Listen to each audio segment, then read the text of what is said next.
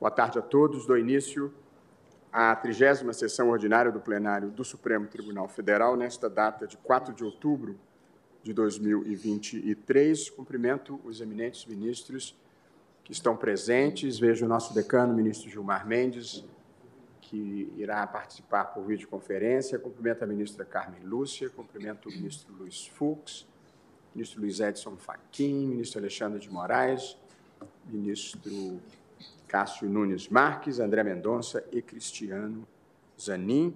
Cumprimento igualmente a vice-procuradora-geral da República, doutora Ana Borges Coelho Santos, e peço à senhora secretária que faça a leitura da ata da sessão anterior. Ata da 31ª Sessão Extraordinária do Plenário do Supremo Tribunal Federal, realizada em 3 de outubro de 2023. Presidência do senhor ministro Luiz Roberto Barroso. Presentes à sessão os senhores ministros Gilmar Mendes, Carmen Lúcia, Dias Toffoli, Luiz Fux, Edson Fachin, Alexandre de Moraes, Nunes Marques, André Mendonça e Cristiano Zanin. Vice-Procuradora-Geral da República, doutora Ana Borges Coelho Santos. Abriu-se a sessão às 14 horas e 11 minutos, sendo lida e aprovada a ata da sessão anterior. Não havendo nenhuma objeção quanto à ata, declaro-a Aprovada.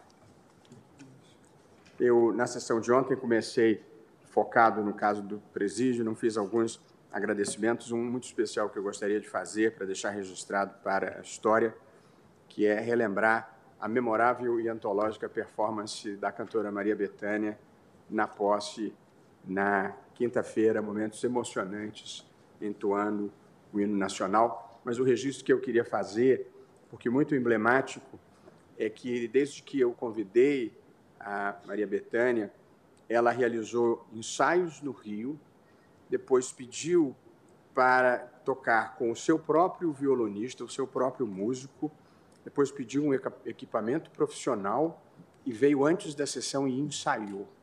Modo que o sucesso na vida é a soma de talento com preparação, com esforço, com profissionalismo.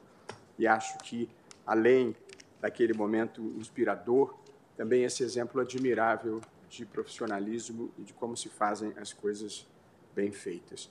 Eu registro também a presença entre nós do conselheiro do Conselho Nacional de Justiça, Márcio Luiz Coelho de Freitas, e nós damos início a esta sessão para registrar uma campanha que foi elaborada gentil e graciosamente para o Conselho Nacional de Justiça contra a violência e contra, sobretudo, a violência contra a mulher. O Brasil superou a pandemia, mas ainda vive uma epidemia de violência contra a mulher, além dos casos de violência doméstica que serão objeto de uma campanha que foi lançada e é coordenada pela ministra e querida professora Carmen Lúcia, que é a campanha da Justiça pela Paz em Casa. Mas essa é uma específica campanha contra a violência em relação à mulher que será lançada a partir de amanhã, e aqui eu faço uma brevíssima apresentação dela, apresentando aos colegas e aos presentes um projeto do Conselho Nacional de Justiça chamado Cartoons contra a Violência. Uma campanha muito bacana que envolve a publicação de charges e desenhos a partir de hoje em diversos veículos de comunicação para conscientizar e buscar reduzir os alarmantes números da violência contra as mulheres no Brasil. Nunca é demais lembrar que a situação é gravíssima. No ano passado, os, o número de feminicídios subiu 6,1% em relação ao ano anterior, atingindo a marca de 1.437 casos de mulheres assassinadas. O número de agressões registrou alta de 2,9% sobre 2021, chegando a 245.713 agressões a mulheres, que evidentemente é uma covardia. Já o registro de ameaças foi de 613.529 casos, um aumento de 7,2% em 2022. E a tragédia piora se considerarmos a população negra a cada 10 casos de feminicídio, seis vítimas são mulheres negras. O conceito da campanha Cartoons contra a Violência foi criado por meio de uma parceria com a Associação Brasileira de Agências de Publicidade, a ABAP, e a agência Léo Burnet, que fizeram um trabalho pro bono, sem nenhum custo aos cofres públicos. Como devo dizer, eu geralmente prefiro trabalhar. Cumprimento aqui os representantes da agência que estão presentes em nosso plenário e agradeço a parceria nesta empreitada.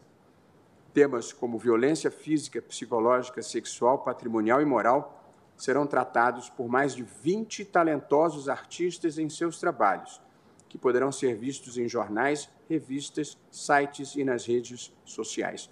E no site CNJ Jus BR Proteção Mulheres, há mais informações sobre a campanha, canais de denúncia e a legislação sobre o tema. Registro uma vez mais meu agradecimento ao conselheiro Márcio Freitas, supervisor da Política Judiciária Nacional de Enfrentamento à Violência Doméstica, pelo suporte a esta iniciativa. A publicação dos cartões vai acontecer todo dia até 25 de novembro, Dia Internacional de Combate à Violência contra as Mulheres. E, portanto, nós vamos assistir a um breve vídeo de um minuto e meio sobre o projeto e, em seguida, daremos início à nossa sessão jurisdicional.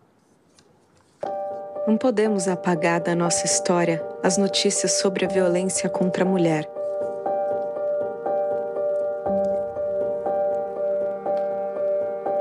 muito menos apagar o nosso passado.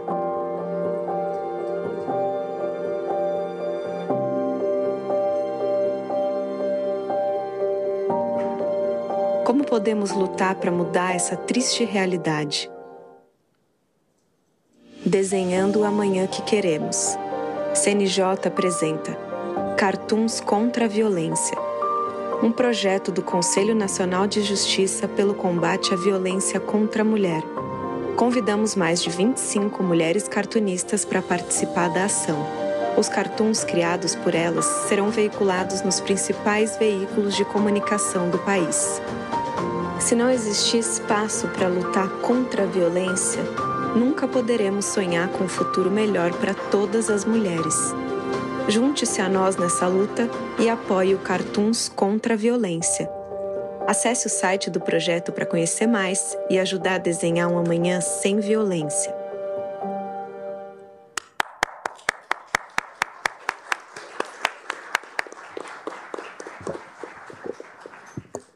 Muito grato uma vez mais aos organizadores da campanha dou início, portanto, à nossa Presidente, sessão. Pois não, ministra Carmen Lúcia? Desculpa. Muito prazer. É, apenas para agradecer em nome das mulheres brasileiras, uma vez que eu estou aqui hoje ainda só mais este, como Vossa Excelência acaba de dizer, não é mais só uma chaga social, é uma doença que contaminou todo o corpo da sociedade brasileira, porque não somos só as vítimas das, de todas as formas de violência, e, portanto, começar a gestão de Vossa Excelência com este empenho em dar visibilidade. É um problema tão grave, sem visibilidade do problema não se buscam soluções, só tem a enaltecer os compromissos que Vossa Excelência sempre tem tido com direitos humanos, e é preciso que se diga, nós, humanas, também queremos o mesmo tratamento de dignidade. Só para, portanto, cumprimentar Vossa Excelência na condição e representando as mulheres brasileiras. Obrigada, presidente.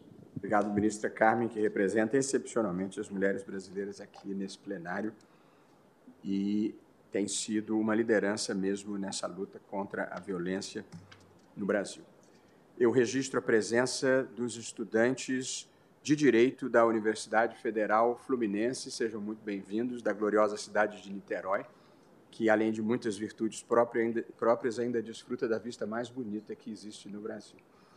Eu chamo para julgamento a arguição de descumprimento de preceito fundamental para continuidade de julgamento número 347, a cujo julgamento demos início na tarde de ontem e que temos a seguinte decisão provisória. Após o voto vista do ministro Luiz Roberto Barroso e dos votos dos ministros Cristiano Zanin, Nunes Marques, Alexandre de Moraes, Edson Fachin, Luiz Fux, Dias Toffoli e Carmen Lúcia, todos julgando parcialmente procedente a arguição de descumprimento de preceito fundamental nos termos de seus votos, o julgamento foi suspenso.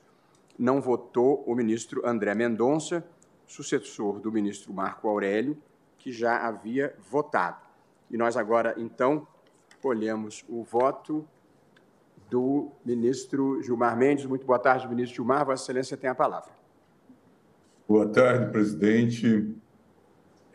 Eu agradeço a oportunidade, mais uma vez também o cumprimento por essa iniciativa em relação a essa campanha em prol da defesa das mulheres, como bem destacada agora também pela ministra Carmen Lúcia. Essa é uma chaga que nós precisamos superar e é fundamental que o judiciário tome também iniciativas e estimule os demais poderes a participar dela. Presidente, eu também vou é, fazer um breve resumo, é, embora o tema, como já foi destacado, é de suma importância. A arguição de descumprimento de preceito fundamental, ajuizada pelo PSOL, em face, face de atos comissivos e omissivos praticados pelos poderes públicos da União, dos estados e do Distrito Federal em relação ao sistema carcerário. O, resumo aqui os pedidos da ação, bem como as cautelares deferidas em 2015. E, e eu digo que em 9 de 9 de 2015, esta Corte reconheceu o estado de coisa inconstitucional do sistema penitenciário brasileiro com o deferimento, em parte, de medidas cautelares requeridas. Mais recentemente, na sessão plenária virtual de 28 de 5 de 2021 a 7 de 6 de 2021, iniciou-se a apreciação do mérito da presente demanda, tendo sido o julgamento suspenso em razão de pedido de vista por, por Vossa Excelência. Esse é um breve relatório com a devida vênia do entendimento firmado no aprofundado voto do relator, ministro Marco Aurélio, entendo que o pedido deve ser acolhido em maior extensão na linha do que proposto no voto de Vossa Excelência, consoante breves fundamentos que exponho a seguir. A DPF em questão apresenta todas as características de uma ação estrutural, como já foi apontado, e na doutrina constitucional caracteriza-se como um mecanismo para a correção de falhas estruturais de políticas públicas que violam direitos e garantias fundamentais de um número significativo de indivíduos. Essas violações decorrem do déficit de atuação do poder público e comumente exigem soluções complexas que devem ser implementadas de forma progressiva e gradual, por meio de um processo contínuo que demanda tempo e atenção dos atores envolvidos. Como sabido, as ações estruturais tiveram origem, pelo menos a sua identificação de maneira mais clara, nos Estados Unidos a partir do precedente firmado no caso Brown versus Board, of Education. Esse julgamento, ocorrido em 54, deu origem a um conjunto de demandas destinadas a combater a segregação racial no sistema de ensino nos Estados Unidos, em intervenções que duraram até a década de 90. Os resultados atingidos em Brown levaram ao ajuizamento de outras ações semelhantes nos Estados Unidos, bem como a utilização dessa experiência de litigância estratégica em outros países, como no Canadá, na África do Sul, Índia, Colômbia, Argentina, Peru e no Brasil. Na Colômbia, a Corte Constitucional promoveu uma releitura própria da doutrina das ações estruturais, adaptando-a ao contexto das graves violações de direitos encontradas em países de desenvolvimento tardio na América Latina. Essa adaptação deu origem ao Instituto do Estado de Coisas Inconstitucional. Na Corte Constitucional Colombiana, o Instituto foi reconhecido em pelo menos quatro oportunidades distintas. Em todos os casos, o tribunal daquele país, o Tribunal Constitucional, constatou a existência de uma situação de violação massiva, reiterada e generalizada de direitos fundamentais, por ação e omissão de vários órgãos públicos responsáveis pela tutela desses direitos. Anote-se, presidente, que a utilização desses institutos que buscam promover a melhoria da performance do Estado na tutela e proteção dos direitos fundamentais exige rigor teórico e prático sob pena de distanciamento das suas verdadeiras origens e finalidades, com o uso meramente retórico de modelos estrangeiros e o possível conflito com outros princípios e valores constitucionais caros ao nosso sistema, como o princípio da separação dos poderes e do Estado democrático de direito, que privilegiam, a priori, as opções legitimamente chanceladas pelo voto popular na definição e implementação de políticas públicas. Nessa linha, a literatura estrangeira aponta para a existência de alguns requisitos que caracterizam as demandas ou ações estruturais, quais sejam a situação de violação real e atual de direitos de um grupo significativo de pessoas, o que não resta comprovado quando se está diante de violações já ocorridas no passado em questões que envolvam o interesse público de forma mais ampla ou ainda de expectativas legítimas da sociedade na melhoria da eficiência estatal, por exemplo. B. Caracterização de uma situação de inércia e ou omissão estatal na proteção e promoção desses direitos fundamentais. C.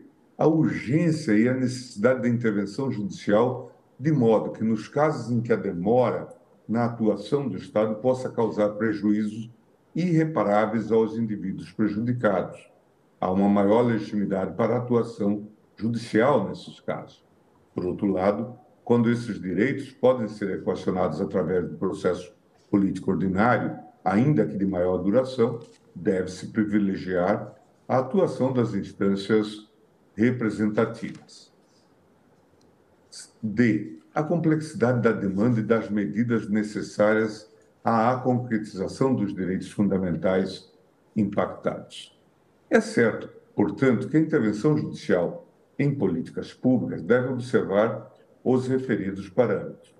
Em perspectiva semelhante, a jurisprudência do estado de coisa inconstitucional, firmada pela Corte Constitucional da Colômbia e incorporada ao Brasil durante o julgamento da DPF 347, prevê, entre outros, os seguintes requisitos para sua configuração: violação massiva e generalizada de vários direitos constitucionais que afetam um número significativo de pessoas. A prolongada omissão das autoridades no cumprimento de suas obrigações para garantia desses direitos. A adoção de práticas inconstitucionais. A não expedição de medidas legislativas, administrativas ou orçamentárias necessárias para evitar a violação de direitos. A existência de um problema social cuja solução requer a intervenção de várias entidades e a adoção de um conjunto completo e coordenado de ações. Não é demais ressaltar que as experiências exitosas de ações estruturais ocorreram principalmente nos casos em que houve um adequado monitoramento das medidas de implementação por parte do Poder Judiciário, em cooperação e diálogo com outros poderes. No caso do sistema penitenciário brasileiro, entendo também que estão presentes todos os requisitos que autorizam o reconhecimento de um estado de coisas inconstitucional. Passo a seguir, então, a fazer considerações a propósito. A, da declaração do estado de coisas inconstitucional do sistema penitenciário brasileiro. A, a violação sistemática e generalizada de direitos fundamentais dos presídios não é um fenômeno recente, o que, por sua vez, revela um estado de omissão inconstitucional prolongada dos poderes públicos, legislativo, executivo e judiciário, responsáveis pelo equacionamento do problema. Em importante estudo sobre encarceramento em massa no Brasil, demonstrou-se que o índice de superlotação em 1988, já era alarmante, quando existiam 88.041 pessoas presas e apenas 43, 345 mil vagas disponíveis no sistema carcerário, o que representava um índice de superlotação de 201,3%. Esse mesmo estudo revelou um crescimento exponencial de encarceramento nas décadas seguintes, o qual é explicado principalmente pelo endurecimento da legislação penal e da política de combate às drogas. Estou citando é, o trabalho de Dal Santo, cumprindo pena no Brasil, encarceramento em massa, prisão, depósito e os limites das teorias sobre giro punitivo na realidade periférica, publicado na Revista Brasileira de Ciências Criminais.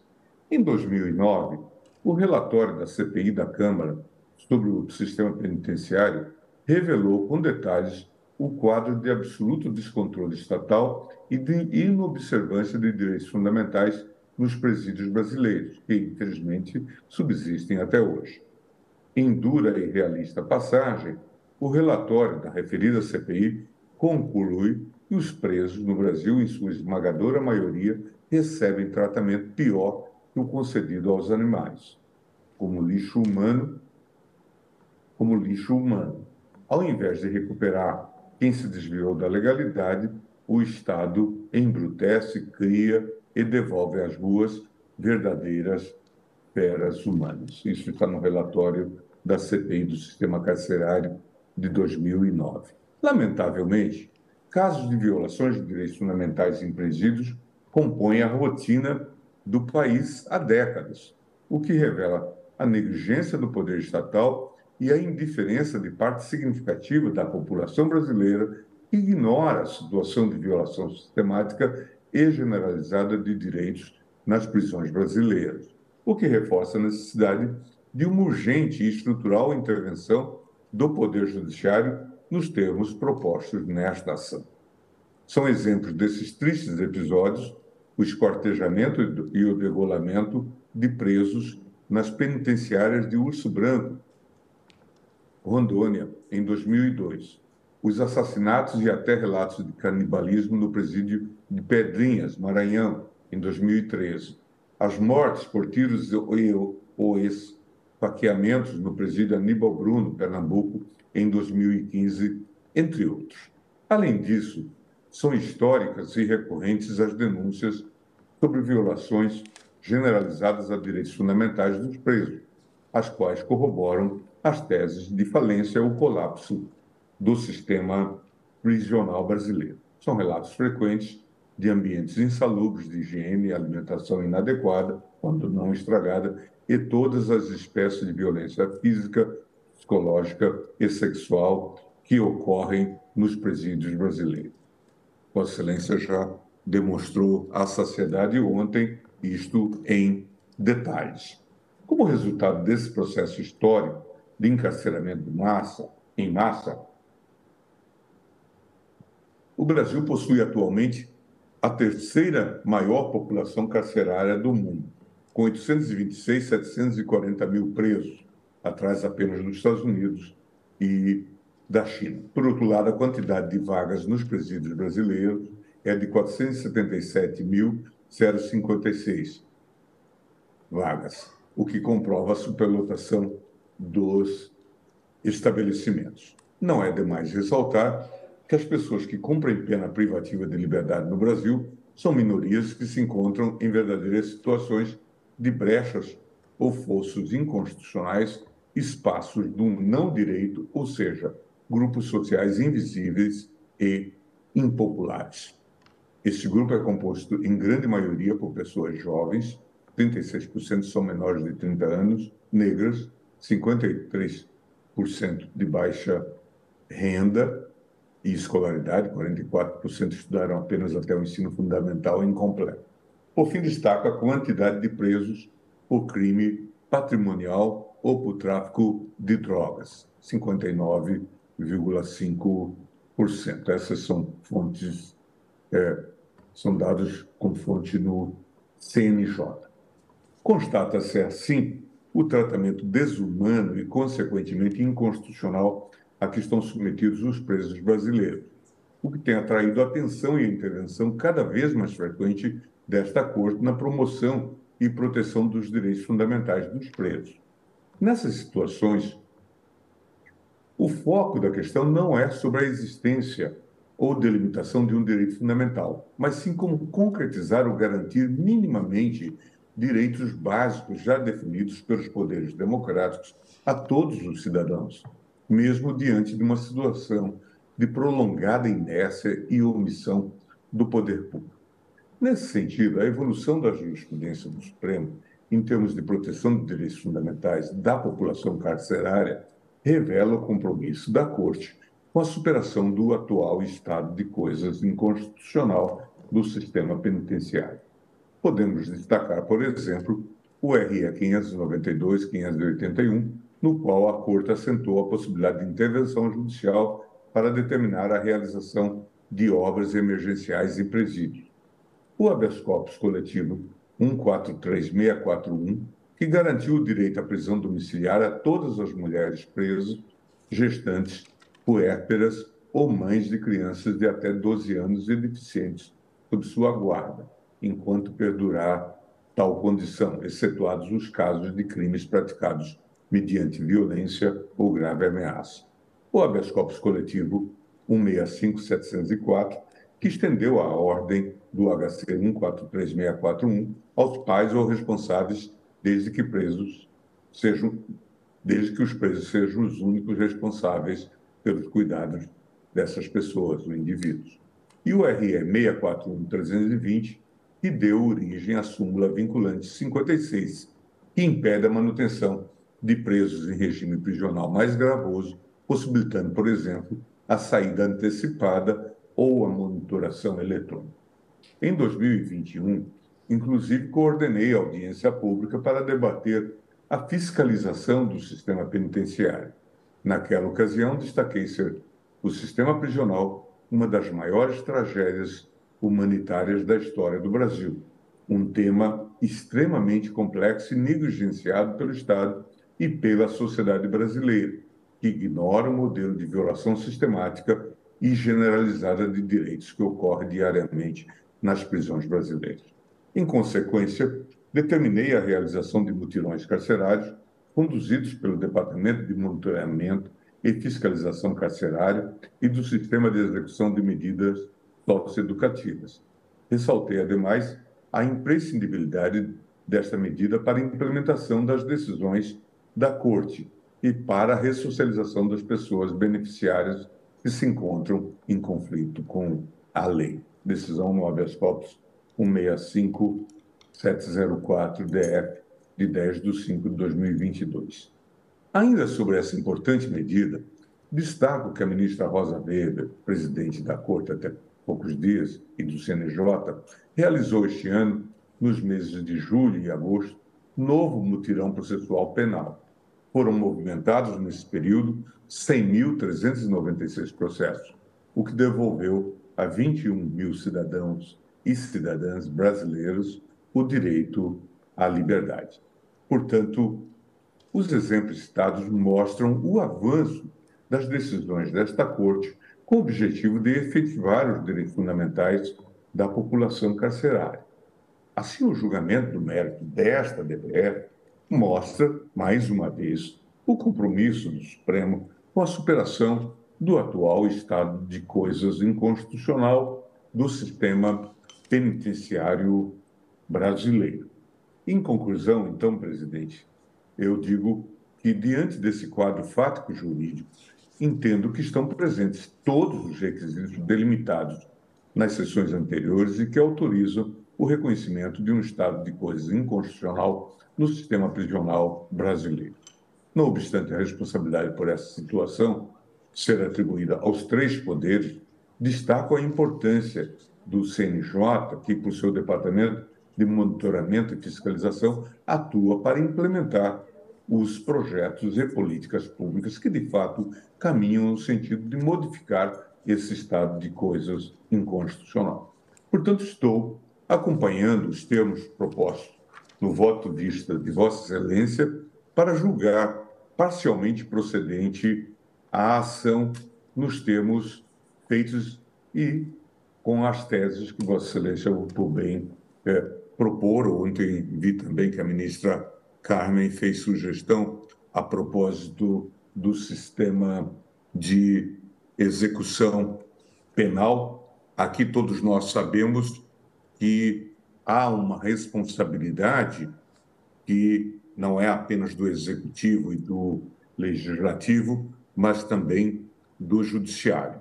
Quando nós falamos, presidente, que há 40% de presos provisórios, nós sabemos que essa é uma responsabilidade do judiciário. E muitos desses presos estão é, submetidos ao regime da prisão provisória, a da, da regime da prisão provisória, há muitos anos. Acredito que dos 800 mil presos no sistema prisional, 40% são de presos provisórios, e aqui é inegável a responsabilidade eventual do judiciário pela demora. Ainda me lembro, que me levou inclusive a sugerir e a implementar e a coordenar os primeiros mutirões carcerários, a visita que recebi da então responsável das Nações Unidas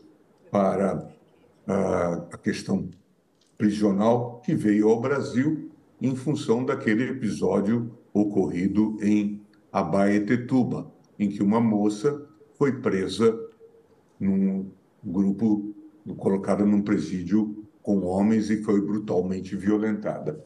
E esta comissária das Nações Unidas eh, perguntava o que, que tinha ocorrido e por que aquilo tinha ocorrido. E diante das explicações pouco convincentes que eu dera à época, dizendo exatamente deste modelo duplo de gestão do sistema prisional pelo judiciário e também pelo executivo, pela administração federal, ela ou pela administração estadual, ela disse que compreendia as dificuldades, mas perguntou naquele jeito que marca a forma anglo-saxônica de dizer, de fazer uma crítica de maneira um tanto quanto leve. Diz, tudo bem, isso pode até ocorrer, pode ocorrer em qualquer lugar, abusos é, contra os direitos humanos ocorrem em qualquer lugar. Mas o senhor não acha que os senhores terem descoberto ou só resolverem o problema depois de 30 dias desta moça presa num presídio com homens e eu não tive outra alternativa senão dizer, presidente, yes, não havia o que mais dizer. Mas eu disse também a mim mesmo que enfrentaria a questão do sistema prisional e quando cheguei ao CNJ, lancei os mutirões carcerários, que à época também produziram bons resultados e que eh, responderam por pelo menos 22 mil presos libertos à época, um número semelhante ao que a ministra Rosa acaba de apresentar agora, numa época em que se fazia isto com visita aos presídios e com é, um esforço enorme de diálogo, inclusive com as autoridades estaduais e com as autoridades do judiciário do Estado. Mas a vantagem maior dos mutirões carcerários naquela época foi deitar luz sobre um problema que parecia é, inexistente para muitos. Acompanhe Vossa Excelência. Ah, eu não, eu não vi. Muito obrigado, eh, ministro Gilmar Mendes, que, portanto, acompanha o relator. Eu vou ressubmeter ao plenário, embora já tenha tido adesão, a tese, porque houve um acréscimo daquela sugestão das várias de execução eh, penal, que ficou um item 3. De modo que, então, as teses de julgamento são as seguintes. Há um, um, há um estado de coisas inconstitucional no sistema carcerário brasileiro responsável pela violação massiva de direitos fundamentais dos presos. Tal estado de coisas demanda a atuação cooperativa das diversas autoridades, instituições e comunidade para a construção de uma solução satisfatória. Diante disso, União, Estados e Distrito Federal, em conjunto com o Departamento de Monitoramento e Fiscalização do Conselho Nacional de Justiça, deverão elaborar planos a serem submetidos à homologação do Supremo Tribunal Federal nos prazos e observadas as diretrizes e finalidades expostas no presente voto, especialmente voltados para o controle da superlotação carcerária, da má qualidade das vagas existentes e da entrada e saída dos presos. E o acréscimo, 3. O Conselho Nacional de Justiça realizará estudo e regulará a criação de número de varas de execução proporcional ao número de varas criminais e ao quantitativo de presos. Essa é a tese, indago se há alguma objeção. Aprovada. Eu vou ler apenas para registro público o dispositivo que tem todos os itens que nós é, concordamos que, em linhas gerais, são as diretrizes que estabelecemos. Portanto, esse é o dispositivo, senhora secretária, depois lhe passo por escrito. Diante do exposto, julga-se parcialmente procedente o pedido para 1. Um, reconhecer o estado de coisas inconstitucional do sistema carcerário brasileiro. 2. Determinar que juízes e tribunais a. realizem audiências de custódia, preferencialmente de forma presencial, de modo a viabilizar o comparecimento do preso perante a autoridade judiciária em até 24 horas contadas do momento da prisão. B. Fundamentem a não aplicação de medidas cautelares e penas alternativas à prisão, sempre que possíveis, tendo em conta o quadro dramático do sistema carcerário. 3. Ordenar a liberação e o não contingenciamento dos recursos do FUNPEN, o Fundo Nacional Penitenciário. Quatro, determinar, e esse é o ponto central da nossa decisão, determinar a elaboração de plano nacional e de planos estaduais e distrital para a superação do estado de coisas inconstitucional, com indicadores que permitam acompanhar a sua implementação. 5. Estabelecer que o prazo para apresentação do Plano Nacional será de até seis meses, a contar da publicação desta decisão e até de três anos contados da homologação para a sua implementação, conforme cronograma de execução a ser indicado no próprio plano. 6. Estabelecer que o prazo para a apresentação dos planos estaduais e distrital será de seis meses a contar da publicação da decisão de homologação do Plano Nacional pelo Supremo e implementado em até três anos conforme cronograma de execução a ser indicado no próprio plano local. 7. Prever que a elaboração do Plano Nacional deverá ser efetuada conjuntamente pelo CNJ e pela União, em diálogo com instituições e órgãos competentes e entidades da sociedade civil, nos termos explicitados acima e observada a importância de não alongar excessivamente o feito. 8. Explicitar que a elaboração dos planos estaduais e distrital se dará pelas respectivas unidades da federação, em respeito à sua autonomia, observado, todavia, o diálogo com o CNJ, a União, instituições e órgãos competentes e entidades da sociedade civil, nos moldes e em simetria ao diálogo estabelecido no Plano Nacional. 9.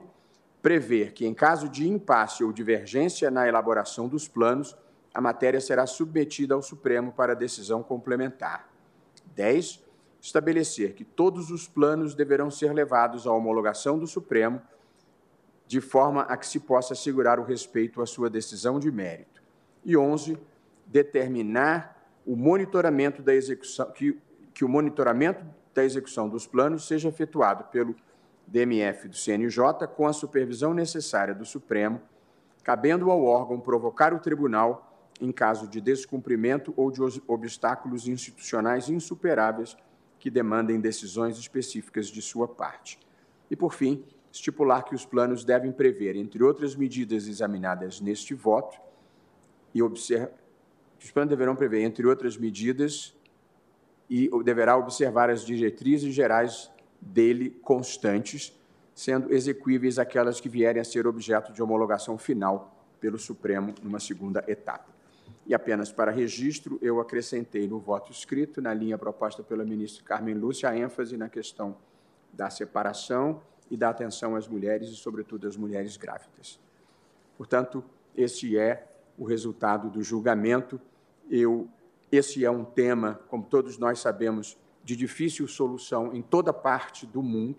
Não há uma solução perfeita, nem creio que com essa decisão se consiga resolver se consigam resolver todos os problemas, mas espero que seja um passo relevante para melhorar minimamente que seja as condições degradantes do sistema prisional brasileiro, em respeito às pessoas que estão lá privadas de liberdade, mas não de dignidade, e no interesse da sociedade, a partir da premissa que estabelecemos de que um sistema penitenciário deficiente realimenta a criminalidade muito obrigado a todos os colegas pelo debate e pela consensualidade que conseguimos produzir.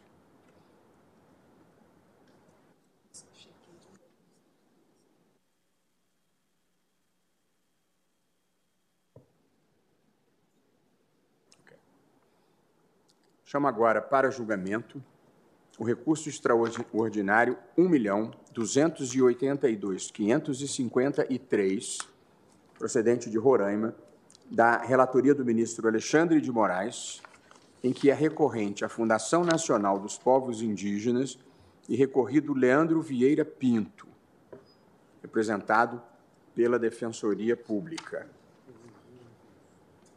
Vossa Excelência, ministro Alexandre, tem a palavra para o relatório. Obrigado, presidente. Cumprimento. Só, um, perdão, ministro Alexandre, um registro está impedido, nesse caso, o ministro Cássio Nunes Marques pediu para registrar. Pois não, ministro Alexandre. Então, cumprimento Vossa Excelência, presidente, ministro Roberto Barroso, parabenizando pelo lançamento da campanha contra a violência doméstica. Cumprimento a ministra Carmen Lúcia, os eminentes ministros. Cumprimento também a doutora Ana Borges Coelho Santos, vice-procuradora-geral eh, da República. Cumprimento os estudantes de Direito da Universidade Federal Fluminense presentes no plenário. Presidente, aqui trata-se de um recurso extraordinário interposto em face do acórdão do Tribunal Regional Federal da Primeira Região, em que se discute o tema 1190 de repercussão geral possibilidade de investidor em cargo público após aprovação em concurso de pessoa com os direitos políticos suspensos e em débito com a Justiça Eleitoral em razão de condenação criminal transitada em julgado. Na origem, Leandro Vieira Pinto ingressou com ação ordinária, com pedido de tutela antecipada em face da FUNAI, visando a participação no curso de formação, bem como a posse no cargo de auxiliar de indigenismo para o qual foi aprovado por meio de concurso público. O autor da ação alega que foi condenado à pena privativa de liberdade por ter cometido o crime do artigo 12, caput da Lei 6368, tráfico de drogas. Durante o cumprimento da pena em regime fechado, foi aprovado em diversos processos seletivos, vestibular para o direito da Universidade Estadual de Roraima, processos seletivos para estágio na Procuradoria do Trabalho, para o Ministério Público, e, nesse caso foi o segundo colocado, concurso para o cargo de fiscal de tributos da Prefeitura Municipal de Caracaraí, de Roraima, e concurso para o cargo de auxiliar em indigenismo da FUNAI, foi o sétimo colocado. E alega que, apesar de ter sido aprovado e nomeado para o cargo, e ter tido deferimento do seu livramento condicional perante o juízo de execuções, pra, que também lhe possibilitou a posse no cargo, foi impedido de tomar posse pela eh, FUNAI em face do artigo 5 da Lei 8.112 90, que exige a quitação dos direitos eleitorais e o pleno gozo dos direitos políticos. Em primeira instância, o juízo singular julgou improcedente o pedido inicial e condenou a parte autora em honorários sucumbenciais, dizendo é que, é, exatamente nos termos do artigo 15, inciso 3 da Constituição Federal, que prevê a suspensão dos direitos políticos enquanto durarem os efeitos da sentença condenatória, não poderia tomar posse, uma vez que não preenchidos os requisitos do artigo 5 inciso 2 da Lei 8.112 de 90.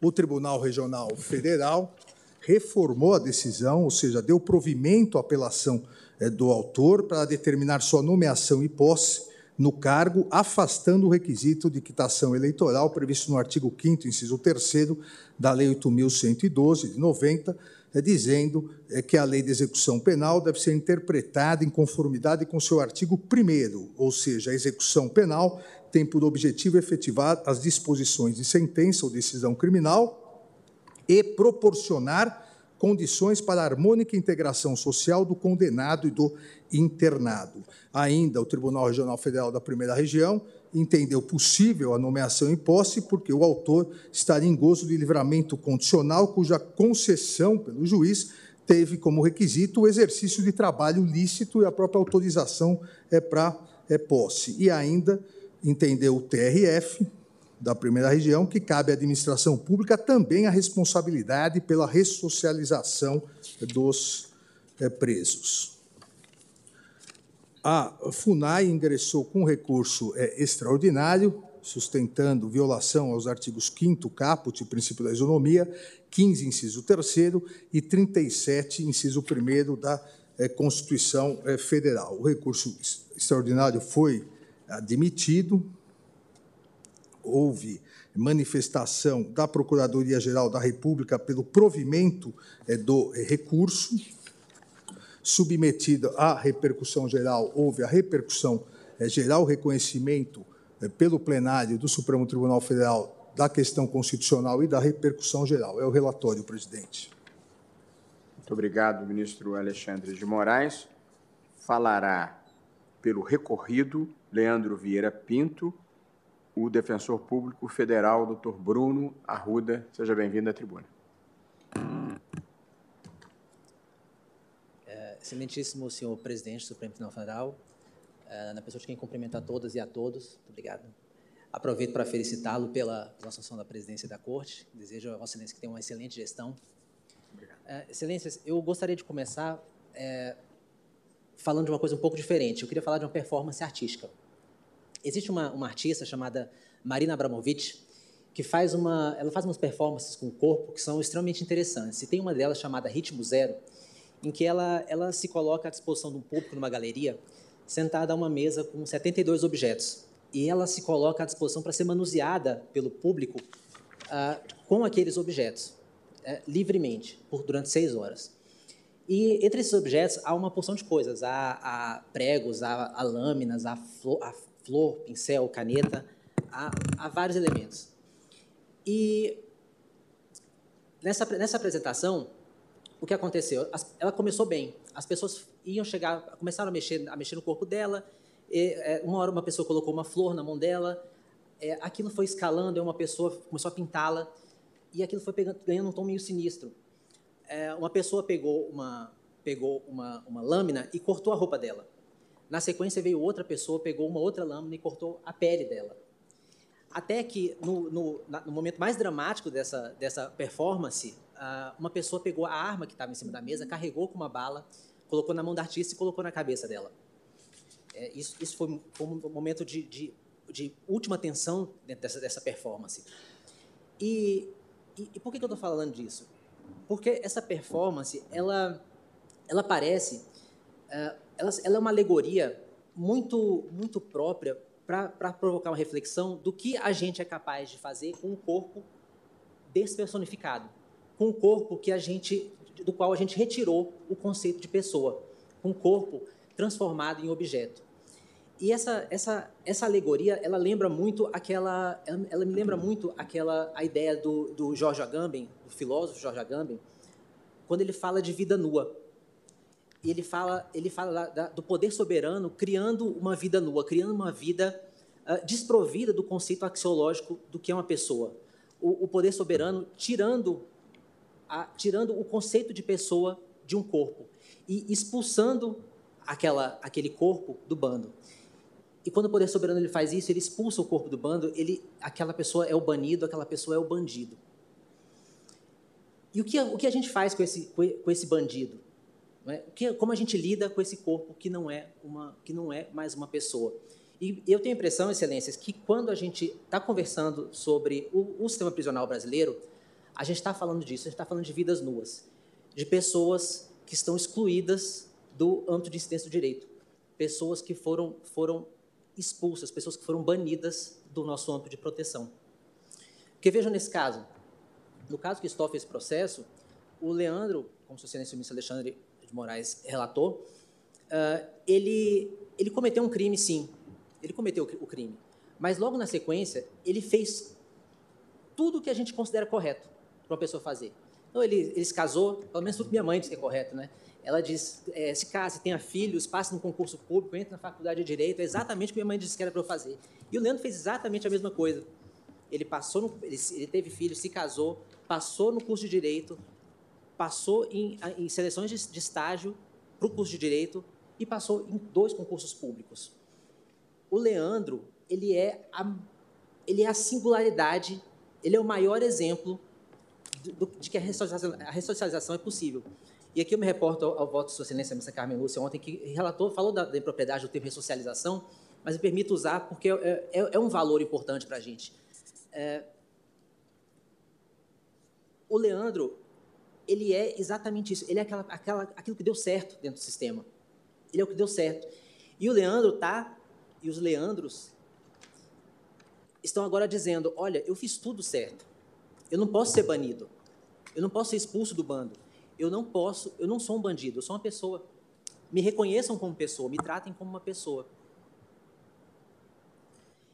E, e veja, a, a, a ministra Carmen Lúcia, a senhora ontem falou também de uma, de uma, questão que é muito relevante, que é a questão do preconceito com as, com as pessoas que estão, estão, inseridas no sistema. Uh, o, o, o, preconceito da gente com as pessoas que estão no sistema prisional, ele é tão, ele é tão pungente, ele é tão substancial, que a gente até precificou esse preconceito. A gente diz que ele vale um terço do salário mínimo. E a gente paga para essas pessoas dois terços do salário mínimo. A gente diz, eu venço meu preconceito desde que eu possa pagar menos, eu possa pagar dois, só dois terços do salário mínimo, que é como está na lei de execução penal. Ele é tão forte, ele é tão pesado que a gente colocou preço nele na lei. E o concurso público, ele tira o preconceito da equação. A pessoa, a pessoa ela, ela, essa dificuldade que ela tem para conseguir, para acessar o emprego na iniciativa privada, ela não tem no serviço público porque o serviço público é uma prova de conhecimento. Ela estuda, ela, ela se, se, se capacita e ela consegue o cargo público.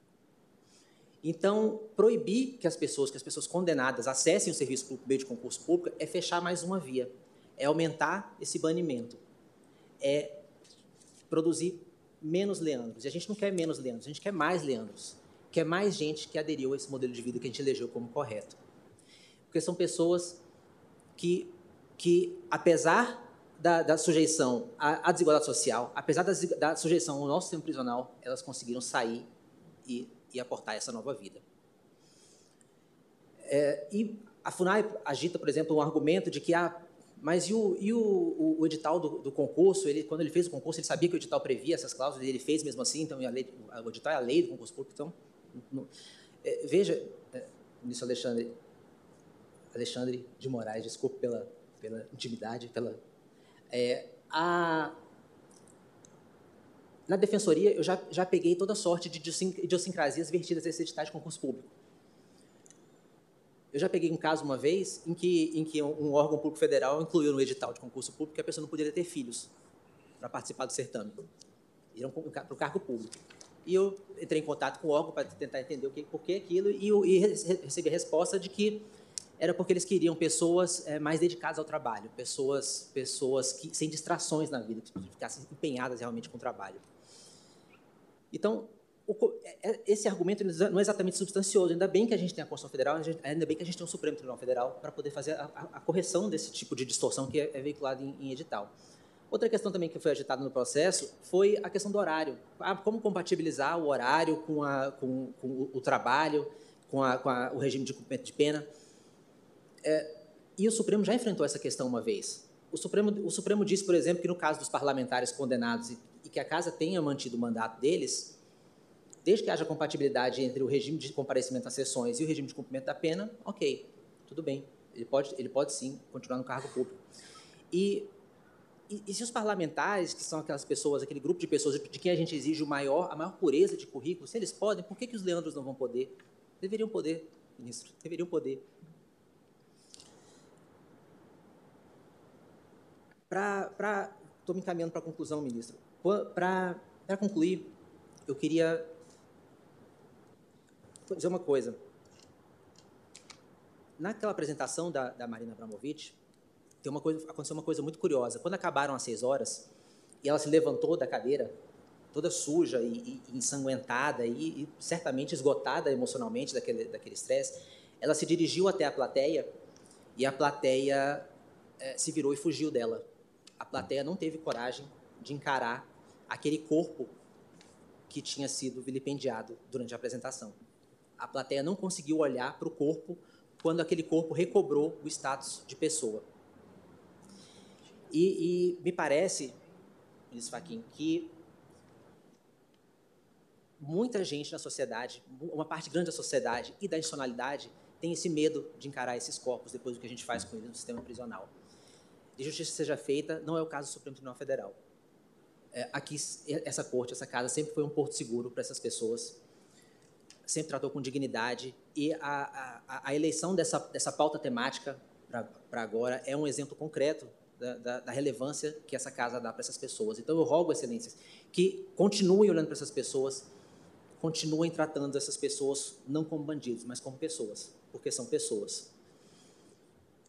E, e para concluir, para finalizar, é, a Defensoria Pública da União, então, pede que seja negado provimento ao recurso extraordinário da FUNAI, que seja fixada a tese de que é sim possível ao preso o, o, a investidura em cargo público, desde compatível a, o regime de trabalho e o, o, o regime de, o horário e o regime de, de, cumprimento da pena. É isso. Muito obrigado pela atenção de Vossas Excelências. Uma boa sessão. Muito obrigado, doutor Bruno Arruda. Passo a palavra agora à vice-procuradora-geral da República, doutora Ana Borges Coelho Santos. Primeiramente, boa tarde.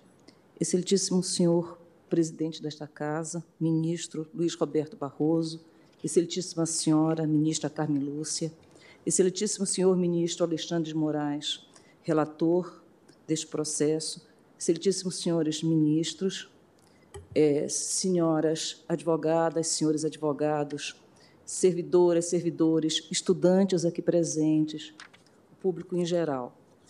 É, como bem disse o relator, é, trata-se de recurso extraordinário do tema 1190 da sistemática da repercussão geral, em que se discute, à luz dos artigos 5º caput 15, inciso 3 e 37, inciso 1 da Constituição da República, a possibilidade de investidura em cargo público após aprovação em concurso de pessoa com direitos políticos suspensos e em débito com a Justiça Eleitoral, em razão de condenação criminal transitada em julgado. Na origem, o recorrido, então, beneficiário de livramento condicional, após lograr êxito em concurso público da Fundação Nacional do Índio, FUNAI, regido pelo edital 01 de 2010, ajuizou ação ordinária com um pleito de tutela de urgência, com o objetivo de viabilizar a sua participação em curso de formação e, em hipótese de aprovação, a consentir a sua posse no cargo de auxiliar de indigenismo. A participação no curso de formação e posterior posse foram obstadas administrativamente em razão da ausência de quitação eleitoral e da suspensão dos direitos políticos decorrentes de condenações criminais definitivas. A Justiça Federal de primeiro grau julgou improcedente a demanda com fundamento no artigo 15, inciso 3 da Constituição Federal, mas a sexta turma do Tribunal Regional Federal da Primeira Região, afastou a exigência de quitação com as obrigações eleitorais para permitir a posse do candidato condenado à pena privativa de liberdade e beneficiário do livramento condicional. Assentou, na ocasião, o Tribunal Regional Federal da Primeira Região que a responsabilidade pela ressocialização dos presidiários também se estende à administração pública, que não poderá opor o impedimento da quitação com as obrigações eleitorais ao candidato aprovado e convocado. Trata-se de obrigação imposta não apenas pela Lei de Execução Penal, mas pelo próprio princípio constitucional da dignidade da pessoa humana. É, aqui, então, fica muito claro que não se trata da, da questão que esta Corte já apreciou em, em, em razão de criação de restrição editalícia sem fundamento na lei, ou de lei que cria critério é, dissonante com as funções do cargo em é, afronta a Constituição no que diz respeito ao livre acesso a cargo público, mas sim é, da observância é, da, da, própria Constituição na preservação do respeito à, à própria é, a própria democracia, no fundo, ao tratar dos direitos políticos, a, ao prever como extensão da própria cidadania.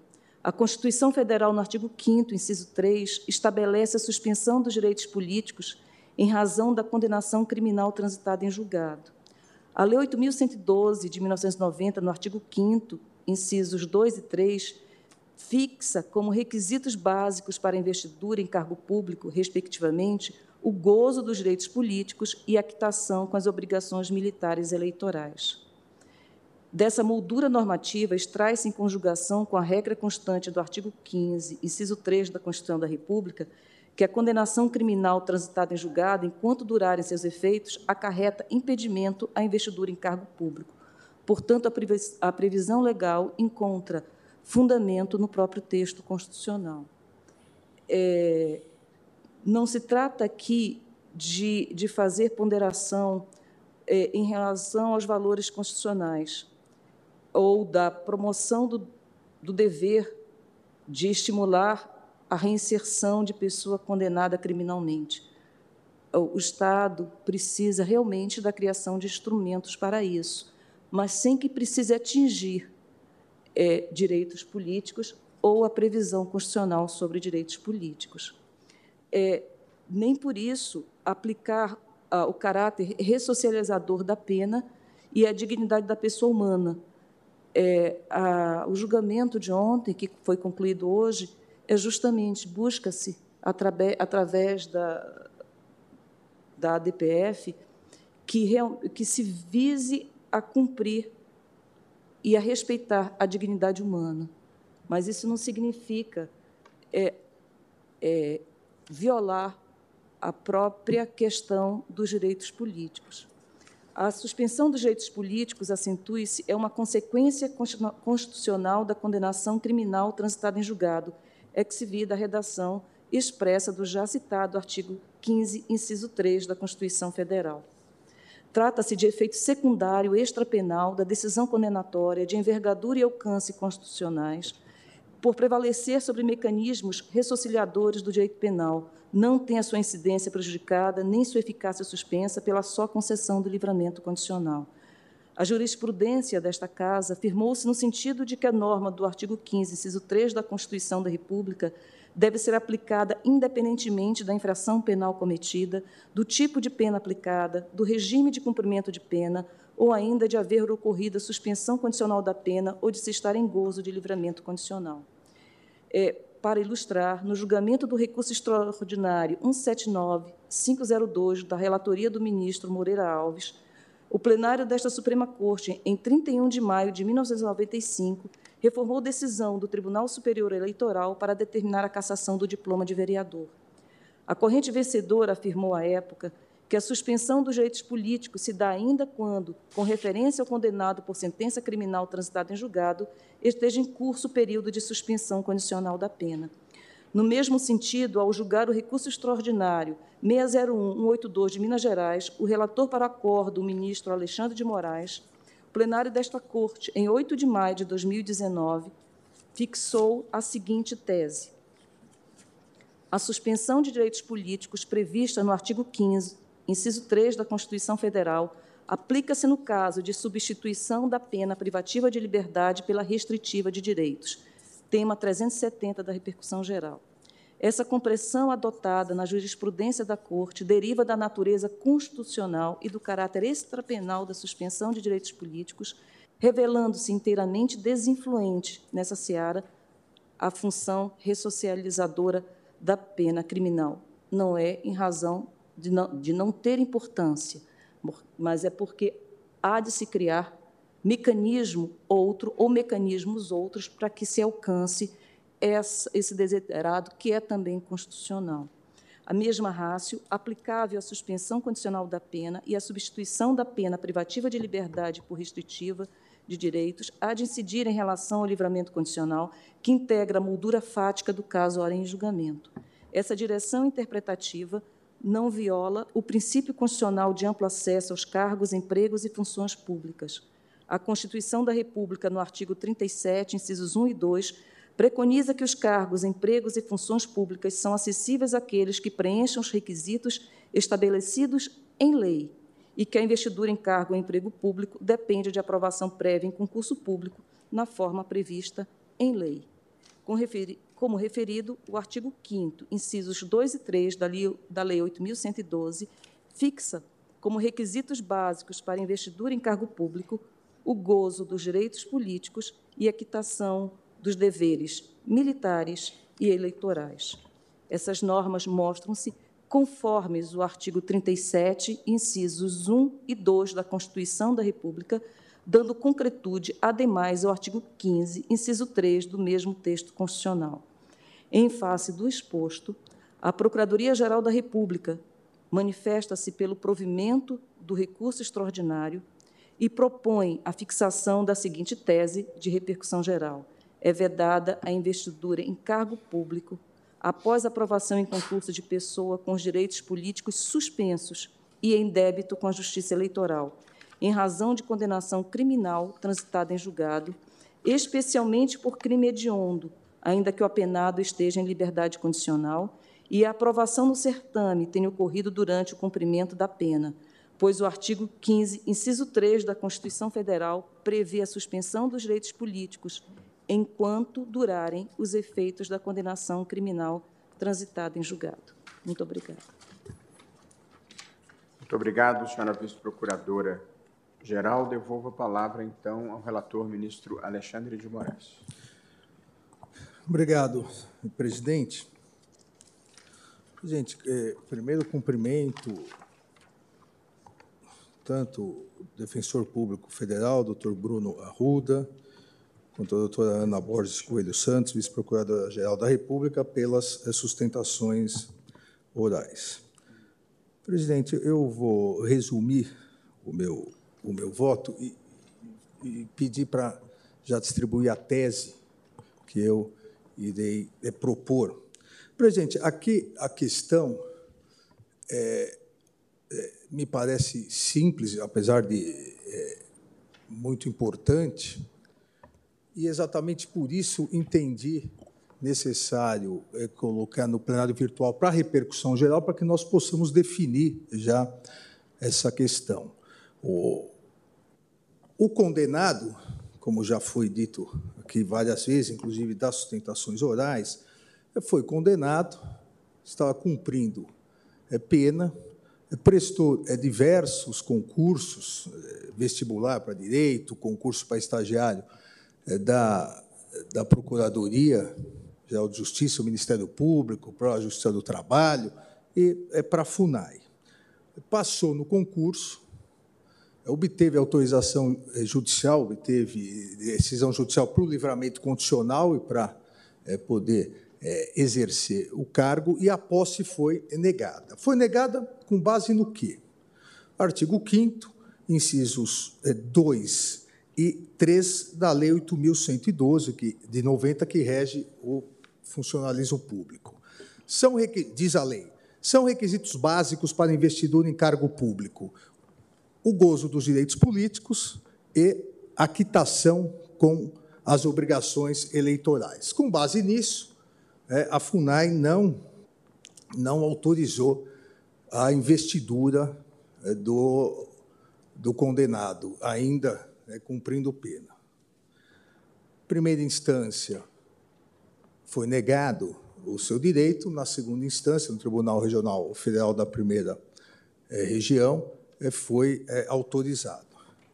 Qual, qual a, a base dessa, dessa discussão? O artigo 15, inciso 3 da Constituição Federal. É o que diz o artigo 15, inciso 3 da Constituição Federal.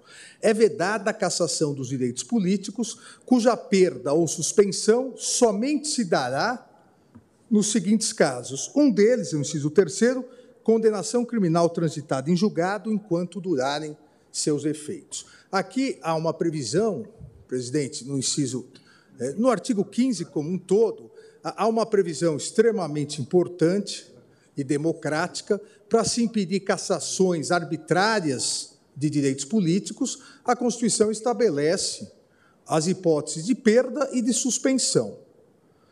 Essa hipótese é, tratada nos autos diz respeito à condenação. Todo condenado, e a Excelentíssima é, Vice-Procuradora assim colocou, já um precedente meu, todo condenado, não importa a pena, não é, não é aplicável só a pena privativa de liberdade, enquanto durarem os efeitos do trânsito em julgado, até durarem os efeitos é, da condenação, está suspenso dos seus direitos políticos. Por quê? É, qual a rácio da previsão constitucional? Qual a ideia do legislador constituinte? Aquele que ainda está cumprindo a pena não deve participar dos negócios políticos do Estado. E não deve também poder escolher os seus representantes. Então, é um efeito automático, essa corte já várias vezes decidiu desta maneira, é um efeito automático da condenação, não precisa de reabilitação, cessa essa suspensão exatamente com o término da pena, mas tem uma finalidade: afastar do exercício dos direitos políticos aquele que ainda está cumprindo pena.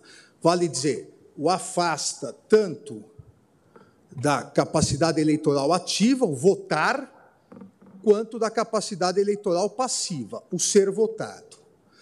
E o primeiro ponto aqui a capacidade eleitoral ativa, o votar, por ser uma condição, uma consequência automática da condenação, não é possível, e já faço a primeira alegação é, que nega a posse ao, ao candidato do concurso, não é possível negar a ele a posse dizendo que ele não está quitado com as obrigações eleitorais. Olha, se ele não pode votar, se ele está impedido de votar pela condenação, obviamente, aqui ele não pode sofrer um duplo é, prejuízo. A previsão do artigo 5 inciso 3 é, da lei, ela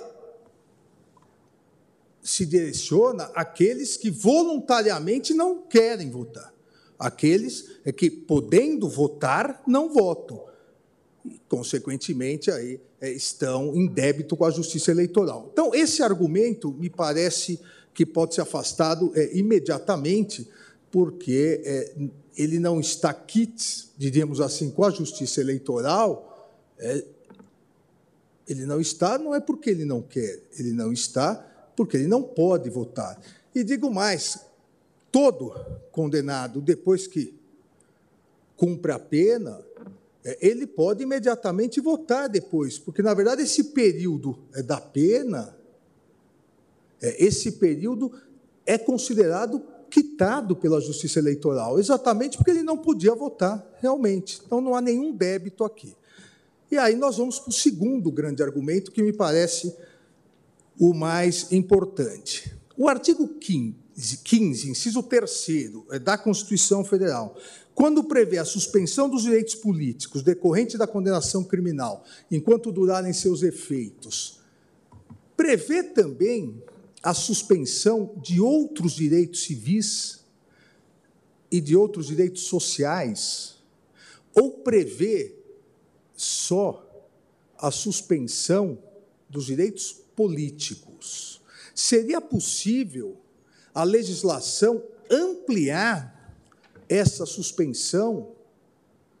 Porque o que a Constituição estabelece é a suspensão dos direitos políticos. E direitos políticos têm essa dupla face, como eu disse anteriormente: a capacidade eleitoral ativa, votar, e a capacidade eleitoral passiva, ser votado.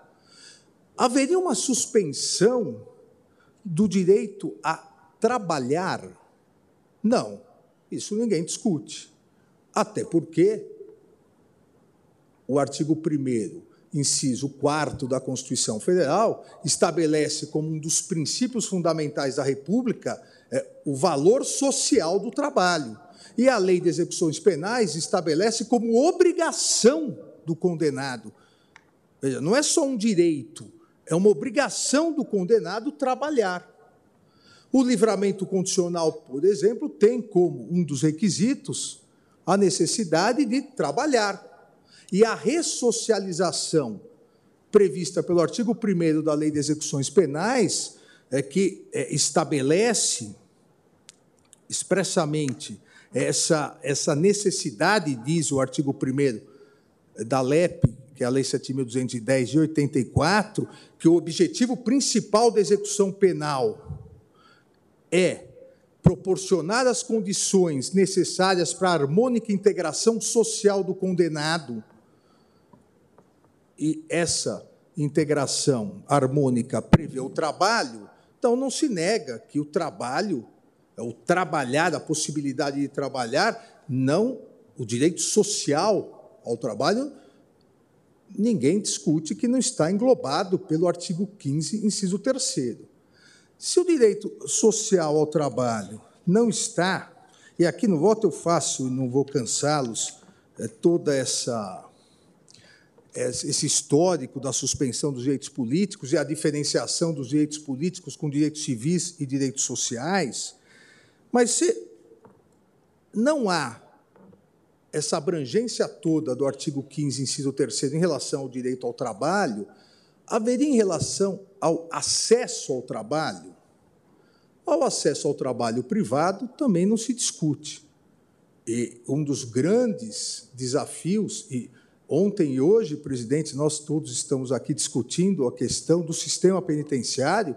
Um dos grandes desafios é a ressocialização, é a diminuição do encarceramento com a ressocialização.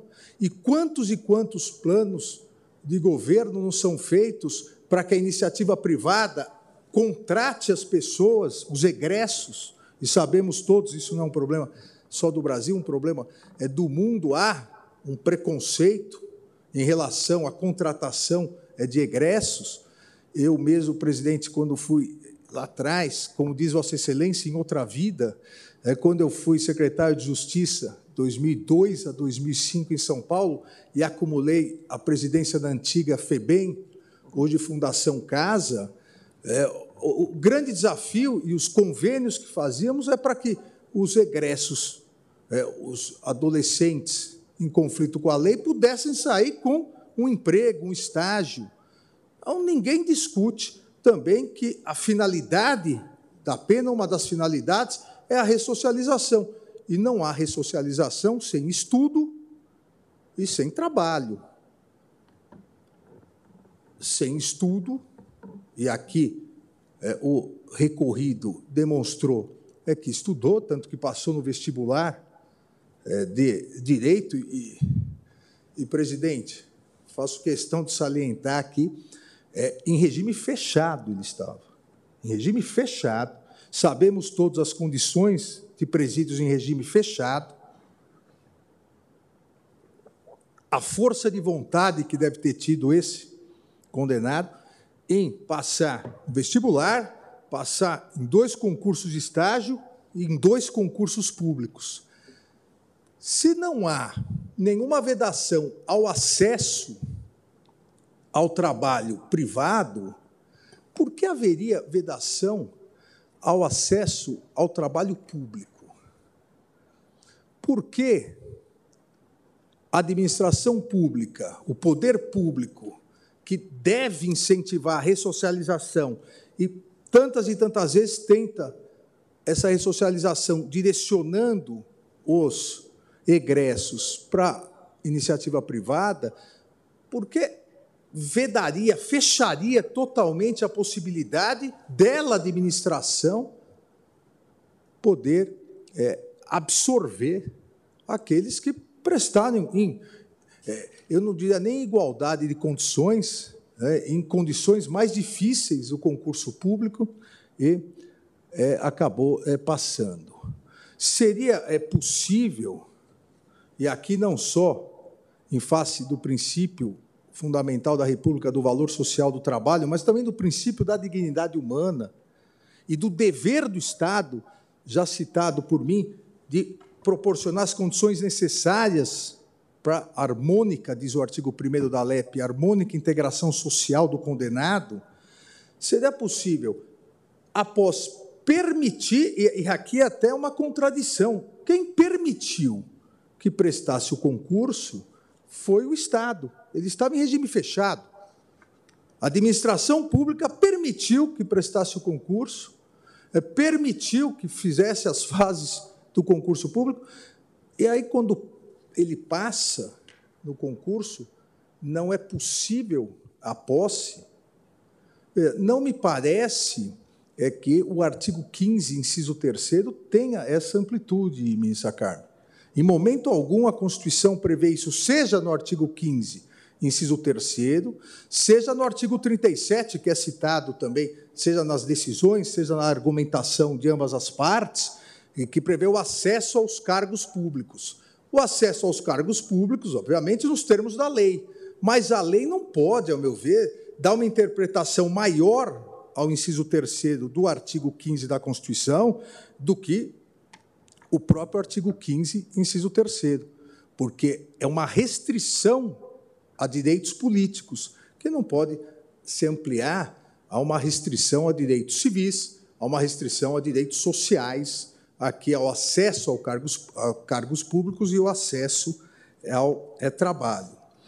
É, cito, presente no meu voto, várias, várias e várias decisões aqui do Supremo Tribunal Federal, dizendo da importância é, de no caso da execução da pena, a importância do trabalho, a importância do trabalho para ressocialização, é, a diferença é, da suspensão de direitos políticos, por exemplo, com a inelegibilidade, casos diferentes, e poderemos aplicar aqui analogicamente a diferença da suspensão dos direitos políticos, a manutenção é, dos direitos civis e direitos sociais compatíveis, obviamente, com a condição é, de condenado. Então, em nenhum momento a Constituição, no inciso 3 do artigo 15, a meu ver, em nenhum momento ela impede que o condenado possa prestar o concurso, passando, possa ser nomeado e possa ser empossado. O início do exercício do cargo, aí sim fica condicionado, obviamente, é, ou ao término da pena, se não houver compatibilidade de horários, é, ou a uma decisão judicial, como houve aqui, uma decisão judicial do juízo de execuções penais, que analisará a compatibilidade de horário. E, obviamente, aqui, conversava antes da sessão com o ministro André, é, obviamente, aqui, levando em conta o que já decidimos, é, nós, nós decidimos, é, tema de repercussão geral, é, que antecedentes, etc., não podem é, impedir que se preste concurso. Aqui há uma condenação, obviamente, dependendo da condenação e do cargo, se for incompatível com o cargo, é, então, no caso, se fosse um cargo ligado à segurança pública, condenado que foi três vezes por tráfico é, de drogas, seria incompatível com é o cargo. Mas o cargo aqui na FUNAI não é incompatível, eu ver, é com as condenações que teve é, o recorrido. Então, aqui prevalece a ideia é, da valorização social do trabalho e é, do é dever do Estado em proporcionar as condições necessárias para a harmônica integração social do condenado. Ministra Carmen. Ministro, apenas para lembrar que desde 2018 o Poder Executivo já tem tinha uma portaria interministerial e há normas hoje no Brasil estabelecendo cotas para egressos obrigatórios nas contratações feitas pela administração direta, autárquica e fundacional, o que significa e egressos do sistema não são apenas os que já cumpriram a pena, mas aqueles que estão saindo do sistema porque estão em regime aberto ou semiaberto. Ora, se a administração pública mesma estabelece cotas nos contratos feitos com particulares, ela obriga o contratado dela a ter um percentual de aproveitamento dos egressos. Nós temos no Supremo, desde a gestão do ministro Gilmar, o projeto Começar de Novo. Nós contratamos pessoas que tenham saído e não significa que já completaram todo o ciclo de execução penal, exatamente para que haja essa, essa cumpra-se a finalidade da própria Constituição na ressocialização. Seria estranho que o Poder Judiciário não reconhecesse o que a administração pública já reconheceu, sendo que nós somos os responsáveis pela efetividade jurídica, social e, neste caso, econômica e autonômica do egresso. Né? Então, apenas para lembrar dessa portaria, que eu, não, eu me lembro que foi em 2018, mas que vem desde lá fazendo com que todas as empresas contratadas, com um determinado número de empregados a serem aproveitados nas contratações, tenham exatamente o direito ao trabalho. Obrigada, ministro. Exatamente, obrigado pela parte, ministra Carmen. É, exatamente seria absolutamente contraditório, mas seria, seria uma mensagem muito ruim é, para a ideia de ressocialização que a administração pública, mesmo autorizando a prestar o concurso, depois, se passar, não vai. Não, você pode prestar o concurso, tem que estudar, se esforça, mas se passar, você não pode é, ter a sua investidura. É, não há. É, que, além de não existir juridicidade nisso, me parece que não há é lógica é, nessa, nesse é, raciocínio. Então, presidente, aqui mais importante, me parece, em relação à tese, e logo lerei, pedir para distribuir a tese, é que é excluído o artigo 15, inciso 3 é, essa amplitude é que é, se deu. É, essa amplitude que, em primeira instância, se deu, o Tribunal Regional Federal afastou essa amplitude, e é exatamente nesse sentido que eu voto. Então, presidente, no caso concreto, é, eu nego o provimento ao recurso extraordinário, é, devendo ser dada posse imediata ao recorrido no cargo de auxiliar de indigenismo pela FUNAI, e o exercício também é, deve ser imediato, porque houve expressa autorização judicial já para o livramento condicional, obviamente verificando, como foi dito aqui da tribuna pelo doutor defensor público, a compatibilidade de horários, e bem lembrou o doutor defensor público, que nós já julgamos também essa compatibilidade em relação a parlamentares. Então, nada impede que haja é, uma compatibilidade de horários. É importante isso ficar bem consignado é, para que órgãos da administração é, não, pretendem, não pretendam mudar horários exatamente para impedir a posse em determinados casos. E, em relação à tese, como distribuir a vossas excelências.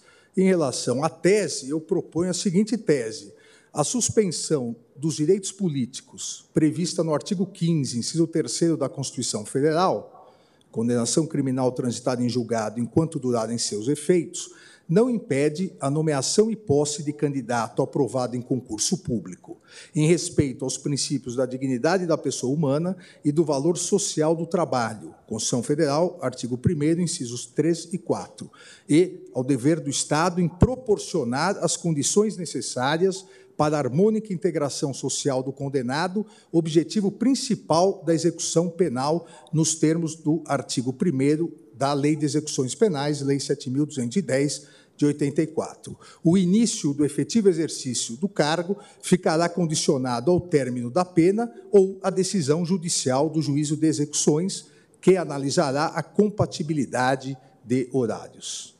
É o voto, presidente. Muito obrigado, ministro Alexandre de Moraes. Eu é, não vou antecipar voto ainda, e apenas para Vossa Excelência considerar, na, no, na parte final da tese, e considerar enquanto os outros estiverem votando, o início do efetivo exercício do cargo ficará condicionado. Vossa Excelência sugere ao término da pena, eu sugeriria ao regime da pena.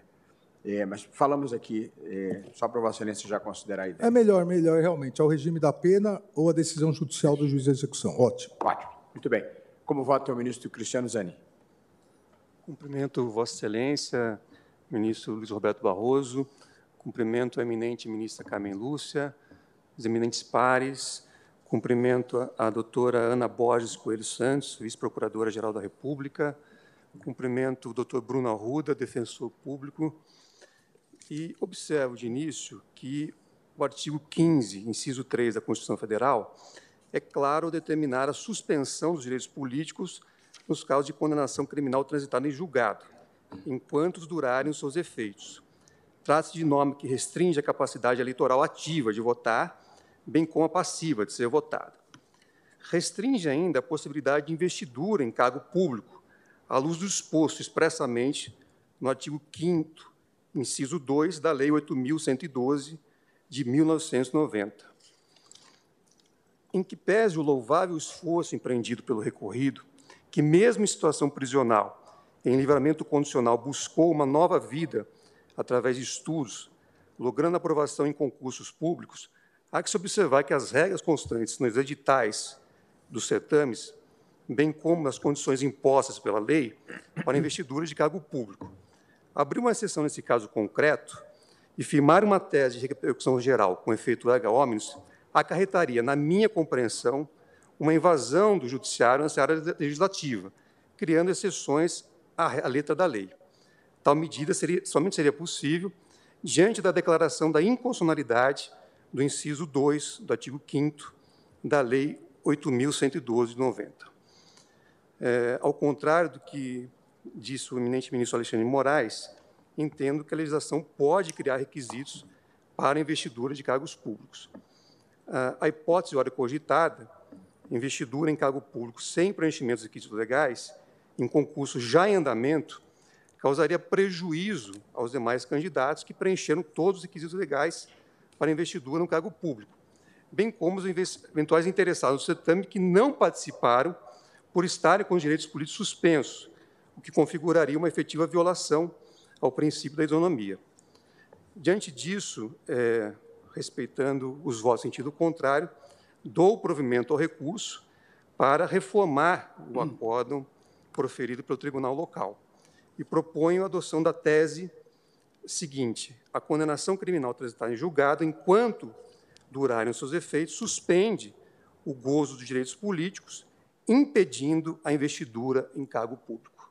É como voto, senhor presidente. Vossa Excelência, portanto, julga procedente o pedido. Julgo, dou provimento ao Dá recurso. provimento ao recurso. Exatamente. É, sim. Ah, ministro Alexandre, pede a palavra. É, presidente, é, até agradeço a, a, observação e voto do ministro Zanin.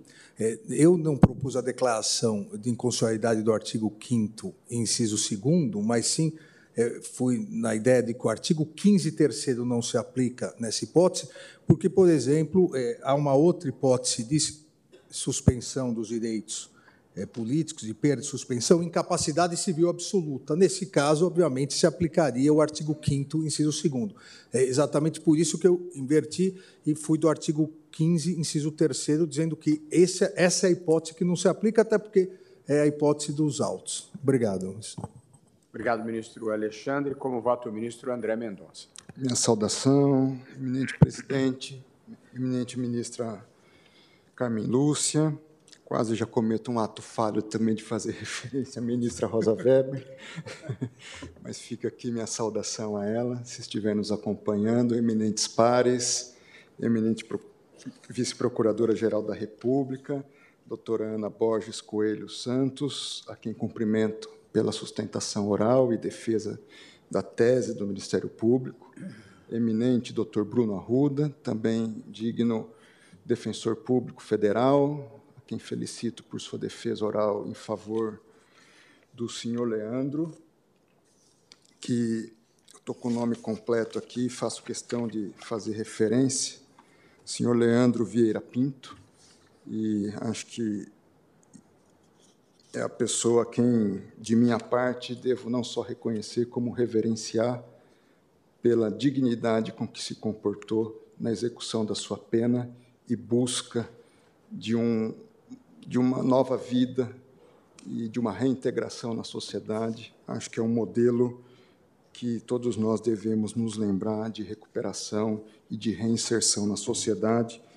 E, à luz até dessa fala, já antecipando que vou aderir aqui em linhas gerais a, a, ao voto do eminente relator, pedido venha, logicamente, ao eminente ministro Cristiano Zanin. E, nesse sentido, senhor presidente, eu vou fazer uma breve leitura do ementário apenas do meu voto.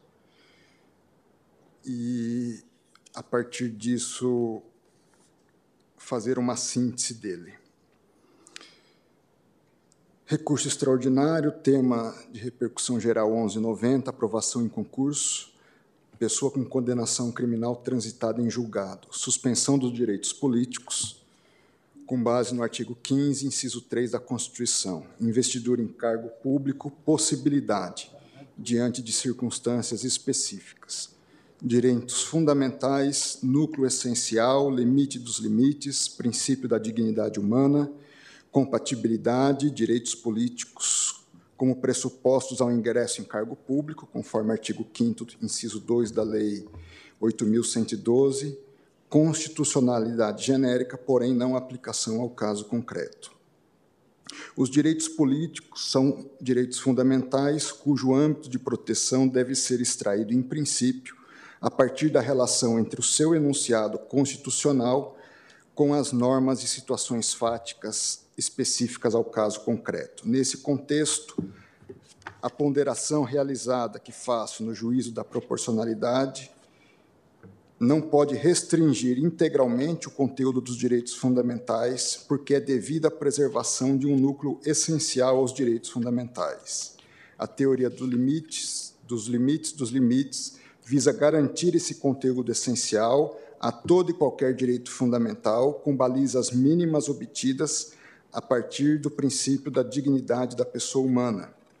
Os direitos políticos da pessoa que cumpre os requisitos para o livramento condicional continuam suspensos, conforme o artigo 15, inciso 3 da Constituição. No entanto, considerando que o recorrido logrou êxito no ingresso em uma universidade pública estadual, em concursos de estágio no Ministério Público e na Procuradoria do Trabalho, encargo de fiscal municipal de tributos e de auxiliar em indigenismo, além de ter cumprido os requisitos para o livramento condicional que foi deferido, deve-se ponderar o âmbito mínimo de proteção de seus direitos políticos fundamentais. Tais direitos políticos fundamentais se expressam na qualidade de cidadão, conceito que não diz necessariamente com seus direitos, não se confunde necessariamente em seus aspectos com os direitos político-eleitorais encartados no artigo 14 da Constituição, mas com o aspecto mínimo de seus direitos civis. O egresso do sistema prisional que assume responsabilidade e cumpre os seus deveres civis faz jus à manutenção dos direitos mais básicos do cidadão se é esperado que o indivíduo se reintegre à sociedade, deve o Estado prover-lhes meios para tanto, não impedindo de cumprir com o que a sociedade, por sua vez, também espera desse indivíduo. A admissão em concurso de auxiliar indigenismo não guarda qualquer incompatibilidade direta com o crime cometido. Gozo dos direitos políticos, que é mero pressuposto para o ingresso em cargos públicos, conforme artigo 5 inciso 2 da Lei do Servidor Público. O cargo em que é aprovado o recorrido não está próximo daquele que agentes políticos, de agentes políticos e guarda atividades específicas restritas, vinculadas aos ditames legais que predispõem a função a ser exercida. O artigo 5 inciso 2 da Lei 8.112 é constitucional prima facie mas a sua aplicação ao caso concreto esvaziou o núcleo essencial dos direitos mais básicos do cidadão. No caso, o recorrido faz jus à reinserção social e demonstra-se apto ao convívio em sociedade, haja vista a própria concessão do livramento condicional. Assim, a síntese do meu voto que faço é em vista do dever estatal de zelar pela integração social do condenado e da finalidade ressocializadora da pena, o reeducando agraciado por livramento condicional nos termos do artigo 83 do Código Penal deve ser admitido a tomar posse em cargo público, a partir da aprovação em cargo público cujas atribuições não sejam incompatíveis com a infração penal objeto da condenação. Assim, eu, assim, da mesma forma que o ministro, o eminente relator, o ministro Alexandre de Moraes, eu nego provimento ao recurso da FUNAI e, no tocante à tese, é, eu apenas considero, eminente relator e eminentes pares, além do que foi já apontado pelo ministro Barroso, que me tinha, havia me gerado dúvida se era a pena privativa de liberdade ou não, mas a, a, a inserção do regime aqui, creio que, que sana, e se também, como não consta da tese que foi apresentada, mas foi também observado pelo eminente relator na fundamentação do seu voto, eventualmente pode haver uma incompatibilidade do crime praticado. Vamos supor, um advogado público que vendeu parecer vai fazer um concurso para uma outra procuradoria pública. Pode haver aí uma incompatibilidade circunstancial. Por isso eu fiz constar dessa síntese do meu voto, não que o cargo do senhor Leandro não guarda qualquer incompatibilidade, seja com seu exercício em comparação com a infração penal cuja pena foi aplicada e ele, de forma é, exemplar, cumpriu como disse, sendo um exemplo a ser seguido. Permite, ministro André. É, ministro Alexandre, só um breve comentário. Essa observação que o ministro André acaba de fazer já consta de uma repercussão geral anterior, da qual eu mesmo fui relator, em que expressamente se diz: sem previsão constitucional adequada e instituída por lei, não é legítima a cláusula que restringe a participação de candidato pelo fato de responder inquérito ou ação penal. É, sendo fundamental, eh, na ocasião salientei que, mesmo havendo condenação, mesmo havendo condenação, diz a repercussão geral, é fundamental que haja compatibilidade entre a natureza do crime em questão e as atribuições do cargo concretamente pretendido. Portanto, acho que temos uma outra repercussão geral que já supera fazer uma referência. essa preocupação. Presidente, se, se eh, me permite, acho que haveria até, enquanto o ministro André falava, encaixei, que eu ia citar essa repercussão geral, mas acho que é possível é, encaixar da seguinte forma: a suspensão dos direitos políticos, prevista no artigo 15.3 da Constituição Federal, não impede a nomeação e posse de candidato aprovado em concurso público, vírgula, desde que não incompatível com a infração penal praticada, vírgula, em respeito aos princípios. Está bem para mim. Tá bem. Obrigado, presidente. Obrigado, Obrigado, eminente. Então, ministro André, com essa é, integralmente com de acordo. acompanha presidente. o relator, como vota o ministro é, Cássio está ministro está impedido? Pedido. É, então, como vota o ministro Luiz Edson Fachin? Pois não, presidente. Muito obrigado a Vossa Excelência. Cumprimento mais uma vez nesta nesta sessão. Cumprimento Sua Excelência o relator, ministro Alexandre Moraes, ministro Carmen Lúcio, os eminentes pares, e a ilustre vice-procuradora-geral da República, a doutora Ana, que nos brindou também com sustentação oral, e o defensor que assomou à tribuna. Senhor presidente, eminentes pares, eu houvera examinado a matéria e chegado à conclusão de que a sentença judicial que declara o condenado apto para o trabalho lícito, concedendo o livramento condicional, prevalece sobre a visão legal genérica da exigência do gozo de direitos políticos para investidura em cargo público. Ou seja, uma tese, uma tese em tudo e por tudo compatível com a conclusão, na forma de tese, que o eminente ministro Alexandre Moraes vem trazer à colação, pedindo venha a compreensão em sentido diverso. E juntarei a declaração de voto, apenas gostaria de, de salientar que Sua Excelência fez uma extração constitucional de uma leitura do texto constitucional que não é, vai de encontro com qualquer eiva de inconstitucionalidade que se pudesse acoimar o dispositivo legal da respectiva lei que aqui se coloca em questão sobre a investidura de cargo público. Mas, ainda que assim não fosse, a, a raiz desta proibição está numa antiga disposição dos anos 1950 do século passado, que se projetou para a Lei 8.102 de 90. Ocorre que, nesse interregno, a nova lei de execuções penais trouxe uma dimensão principiológica de ressocialização. Portanto, até mesmo uma hermenêutica atualizadora permitiria uh, uma compreensão uh, que, meu modo de ver, vai aqui sim ao encontro da conclusão que Sua Excelência, o relator, traz à colação, fundado no valor social do trabalho e em tantos outros valores constitucionais que, erigidos como norma, são vinculantes. E se são vinculantes à esfera do direito privado, não me parece fazer muito sentido não serem vinculantes à esfera da administração pública.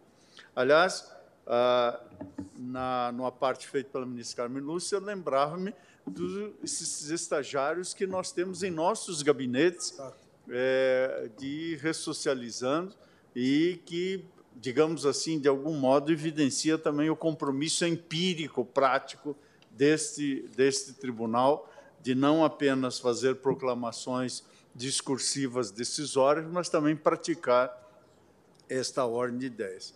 Antes de, de concluir, e já antecipando meu voto no sentido de acompanhar integralmente o eminente ministro Alexandre Moraes, gostaria apenas de lembrar um ilustre professor que esteve diversas vezes no Brasil, que foi Alessandro Barata, esse grande pensador italiano, que pontificou na Alemanha durante muitos anos, especialmente na Universidade de Saarland, mais especificamente na cidade de Saarbrücken, onde tinha um centro de estudos de criminologia muito importante e deixou uh, uma legião de amigos e admiradores aqui uh, no Brasil, dentre eles os professores Jacinto Nelson de Miranda Coutinho, Juarez Cirino dos Santos, entre outros. E num estudo específico do professor Alessandro Barata, chamado Ressocialização, o Controle Social, uma abordagem crítica da reintegração social do sentenciando, ele escreveu, e me permite citar esta, este segmento que é, parece-me de todo expressivo pela sensibilidade e lucidez. Disse este caríssimo professor que tive o prazer de conhecê-lo em vida. Os muros da prisão representam uma barreira violenta que separa a sociedade de uma parte de seus próprios problemas e conflitos. Reintegração social do condenado significa, antes da modificação do seu mundo de isolamento, a transformação da sociedade que necessita reassumir sua parte de responsabilidade dos problemas e conflitos em que se encontra segregada na prisão. Se verificarmos a população carcerária, continuava o professor Alessandro Barato, sua composição demográfica, veremos que a marginalização é, para a maior parte dos presos, oriunda de um processo secundário de marginalização que intervém em um processo primário. É fato comprovado que a maior parte dos presos procedem de grupos sociais já marginalizados, excluídos da sociedade ativa por causa dos mecanismos de mercado que regulam o mundo do trabalho. A reintegração na sociedade dos sentenciados significa, portanto, antes de tudo, corrigir as condições de exclusão social desses setores para conduzi-los a uma vida pós-penitenciária que não signifique simplesmente, como quase sempre acontece, o regresso à reincidência criminal ou à marginalização secundária e, a partir daí, uma vez mais, a volta à prisão. Parece que, neste caso, o recorrido procurou quebrar este ciclo, ainda que tenha sido apenado por três vezes, mas teve denodo pessoal para quebrar esse ciclo e, portanto, é, creio ser algo a meritoriamente merecer as atenções desse tribunal. Por isso, por entender que esta compreensão não se mostra razoável. Também estou votando no sentido de manter a decisão do tribunal, que é o Tribunal Regional da Primeira Região, creio, onde é oriundo o eminente ministro Cássio Nunes Marques, manter a decisão do TRF da Primeira Região e também voto à luz é, desta compreensão do dispositivo constitucional, ou seja, especialmente do artigo 15, é, 15 inciso 3 da Constituição, também fundado em regras e pactos em convenções internacionais que cito no meu voto, inclusive decisões é, nesta matéria, decisões da Corte Europeia, que a rigor proíbe as proibições absolutas, as chamadas blanket bans, ou seja, essas proibições absolutas que demandam precisamente o que esse tribunal tem feito, e muitas vezes incompreendido, que são juízos de proporcionalidade e ponderação à luz da uh, razoabilidade, que me parece ser a hipótese presente. Por isso, senhor presidente, muito brevemente, assim dito, juntarei o voto. Estou também acompanhando Sua Excelência o relator, pedindo venha a compreensão, as compreensões em sentido diverso. Obrigado, ministro Fachin. Eu penso que os votos serão breves, podemos terminar, concluir a votação, em seguida fazemos o um intervalo. É, ouço, então, agora, após o voto do ministro Fachin, o ministro Luiz Fux. Serei breve, senhor presidente. Estarei breve, senhor presidente. É, essa matéria tem uma, uma conotação é, histórica mais antiga e uma conotação moderna. Eu vou iniciar rapidamente pela conotação histórica mais antiga. Essa matéria não é nova no Supremo Tribunal Federal.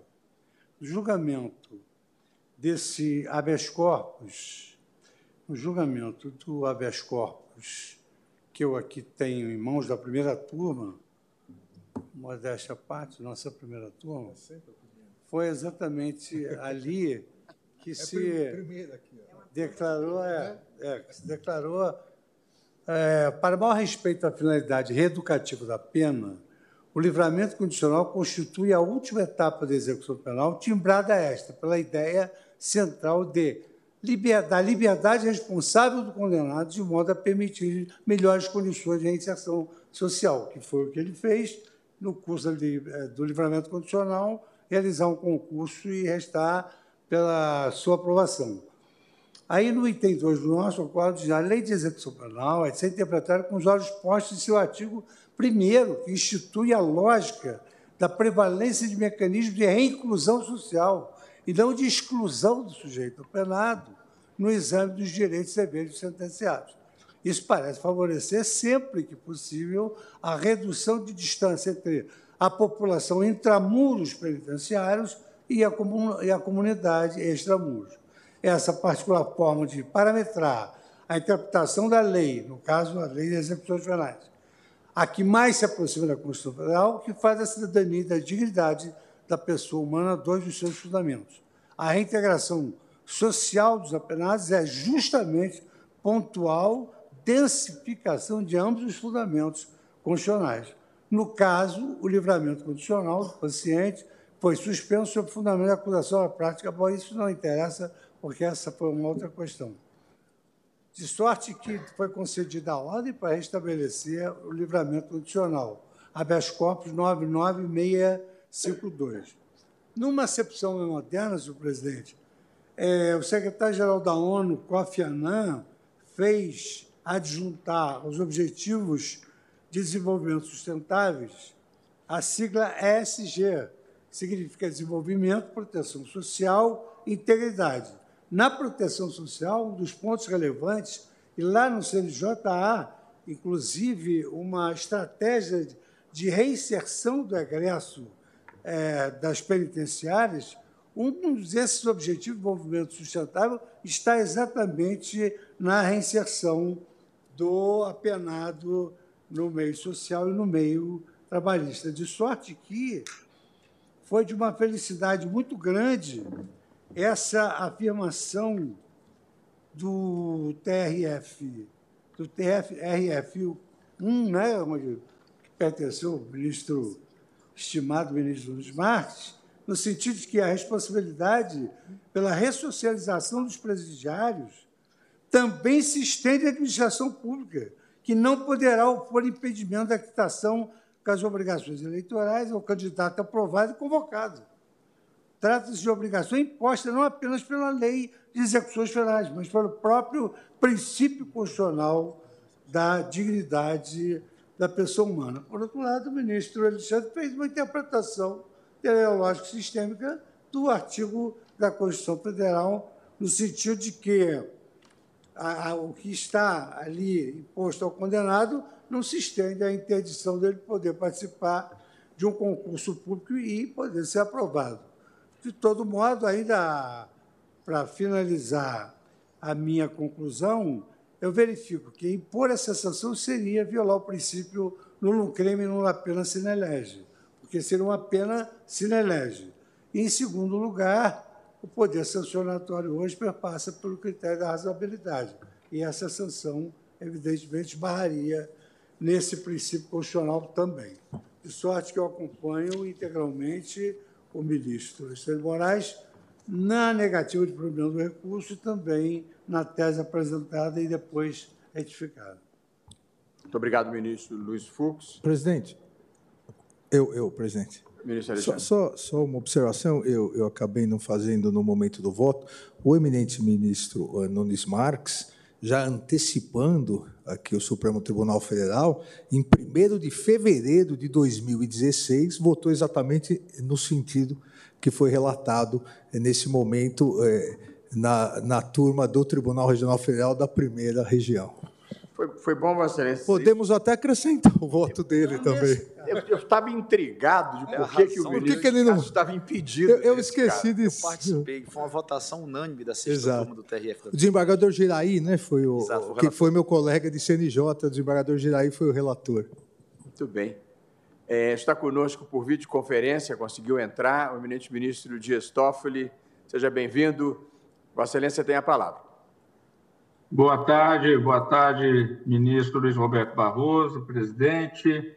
Economizando tempo na pessoa de Vossa Excelência, cumprimento a todas e a todos. Senhor presidente, eu vou divergir do meu querido amigo Girair Mengarian, que foi também meu colega, mas no CEUB, de professor de Direito Constitucional, e dos meus amigos Nunes Marques, que lá votou, e Alexandre de Moraes, e André Mendonça e o ministro Fachin, que acompanhou o relator, ministro Alexandre de Moraes. Eu vou acompanhar a divergência, dando provimento ao recurso da FUNAI. Senhor presidente, muito rapidamente, eh, não vou tomar tempo da corte, porque a tendência a gente já percebe qual será. O artigo 7 do Código Eleitoral, ele estabelece que quem deixa de votar três, três eleições seguidas tem o título cancelado. E ao deixar de votar em três eleições seguidas e ter o título cancelado, o que é menos do que a perda dos direitos políticos, a perda dos direitos políticos é mais do que o título cancelado, porque a pessoa que não votou em três eleições seguidas, ela tem o título cancelado, mas ela não perde os seus direitos políticos. né? Ela vai ter que justificar, enfim, e resolver a sua situação perante o cadastro eleitoral. Ou seja, a pessoa fica proibida de inscrever-se em concurso público ou prova para cargo ou função pública, investir-se ou empossar-se nele. Parágrafo 1 inciso 1 do artigo 7 referido. E uma série de outras questões, receber vencimentos, remunerações, etc., inciso 2, inciso 3, participar de concorrência pública, inciso 4 foi revogado em 2023, inciso 5 obter passaporte ou carteira de identidade, o inciso 6 renovar matrícula em estabelecimento de ensino oficial oficializado pelo governo, inciso 7 praticar qualquer ato para o qual se exija quitação do serviço militar ou imposto de renda. Pois bem, eu entendo que nós estaríamos aqui alargando uma situação de benesse para alguém que está com os direitos políticos suspensos por decisão penal condenada, é, transitada em julgado na forma do 15.3, e também nós temos a situação do classificado no concurso público. É, No caso concreto, inclusive em comunicação por Zap, por WhatsApp agora com o ministro Alexandre de Moraes, ele disse que no caso concreto, com a decisão do TRF, não foi chamado o seguinte. Mas, se nós fixarmos uma tese nesse sentido, nós vamos ter uma vaga aberta na administração pública que não será preenchida enquanto o cidadão não vir a cumprir né, toda a sua pena. E essa vaga deixa de atender ao interesse público. Sem me aprofundar em maiores delongas, mas trazendo rapidamente essas achegas à reflexão dos eminentes colegas, eu me ponho de acordo com o recurso da autarquia e dou a ele provimento, acompanhando o ministro Cristiano Zanin, pedindo vênia aos eminentes colegas, é como voto. Muito obrigado, ministro Dias Toffoli, que acompanha a divergência aberta pelo ministro Cristiano Zanin. Como vota a ministra Carmen Lúcia? Senhor presidente, reiterando os meus cumprimentos a Vossa Excelência, aos senhores ministros, na pessoa do ministro relator Alexandre de Moraes, senhora vice-procuradora-geral, doutora Ana Borges, senhores advogados, com ênfase ao nobre defensor que assomou a tribuna, senhores servidores. Senhor presidente, eu analisei o caso, vou fazer juntada de voto escrito, que vai no mesmo sentido do ministro relator. E, rapidamente, apenas para explicitar o que se tem no meu voto, é, eu também tenho a interpretação de que não se pode interpretar a norma constitucional como restritiva de outros direitos, senão aqueles para os quais se cumpre a finalidade da suspensão dos direitos políticos. Portanto, neste caso, é, o que se exige é exatamente que, da confluência de uma interpretação sistemática das normas constitucionais, que a gente tenha a garantia de direitos fundamentais, como são o direito ao trabalho e, principalmente, a busca de tornar aquele que pagou a sua dívida com a sociedade, penalmente neste caso, apto a ter uma outra fase na sua vida, podendo cumprir, cumprir os direitos e deveres dos cidadãos e integrar o, o corpo social, com o direito ao trabalho e tudo que lhe é próprio. Portanto, não vejo nenhuma incompatibilidade. O ministro Alexandre de Moraes enfatizou aqui algo que me parece que deva ser considerado, quer dizer, para quem faz concurso público tem que cumprir horários. Se chegar atrasado e o portão já estiver fechado com 15 minutos, você perde. Quem fez concurso público sabe disso. Ah, enfim, o candidato tem que ser sério. E este aqui, o recorrido no caso, ele cumpriu todas as exigências do edital e a administração pode ser leviana e depois, como disse Vossa Excelência, resolver que não, fez, mas não, integrar o quadro da administração não pode. Isto não tem nenhum, a meu ver, nenhuma conotação, e mesmo entendendo e pedindo vênia ao ministro Dias Toffoli, ao querido amigo Dias Toffoli, dizer que a circunstância de não se ter a nomeação imediata, no caso de exigir-se, como no, na parte final da tese proposta pelo ministro Alexandre, que esta vaga seja considerada, são centenas, quando não milhares, de decisões judiciais que nós temos no Brasil durante o curso em que se diz nomeiam-se os outros e congela-se uma vaga, tanto por ordem judicial como por, por, por, decisão mesmo administrativa. E isso não tem nada de novo. Para se ter uma ideia, ministro Toffoli, no concurso que eu fiz há 40 anos atrás para procurador do Estado, um que estava com uma liminar pendente teve exatamente essa situação. Nomeiam-se os demais, reservando-se uma vaga, que é o que acontece em todos esses casos. Então, aqui não seria nada de diferente. Tenho para mim que, quando se a Constituição afirma, como foi extraído da interpretação oferecida pelo ministro Alexandre de Moraes, que se tem que compatibilizar aquela norma com as exigências de ressocialização, que são próprias também do texto constitucional e garantidoras de direitos fundamentais, o que há de prevalecer, evidentemente, é a função social a que se dá esta possibilidade de aquele que cumpriu o seu débito com a sociedade voltar a trabalhar, e é no valor trabalho que nós temos a possibilidade de ele reintegrar a sociedade com todos os direitos e com toda a possibilidade de refazer a vida. Por isso, senhor presidente, eu estou votando no sentido de acompanhar o relator, estou fazendo juntada de voto escrito e já de, de pronto, com as vênias dos votos divergentes do eminente ministro Cristiano Zanin e do ministro Dias Toffoli, também já estou votando no sentido de acompanhar com as, as, os reajustes feitos pelo ministro Alexandre de Moraes a tese proposta. Como voto, senhor presidente. Muito obrigado, ministra Carmen Lúcia. Eh, também eu vou pedir todas as vênias tanto a manifestação da senhora vice-procuradora-geral quanto do ministro Zanin e igualmente do ministro eh, Dias Toffoli. Eu, eu entendo o argumento eh, trazido e que consta da Lei 8.112, que disciplina os servidores públicos, e, de fato, a lei prevê, são requisitos básicos para a investidura em cargo público, e aí, no inciso 2, faz referência ao gozo dos direitos políticos, de modo que, na sua literalidade expressa, eu não teria dúvida de que a posição por eles assumida é uma posição que corresponde a um mandamento legal. Mas o direito exige uma interpretação sistemática, na minha visão. E penso que a incidência dessa norma na situação específica que nós estamos lidando frustraria valores constitucionais, como observado pelo relator da dignidade e pela ministra Carmen Lúcia do Direito ao Trabalho, de certa forma, ao acesso aos cargos públicos. É certo que na forma da lei.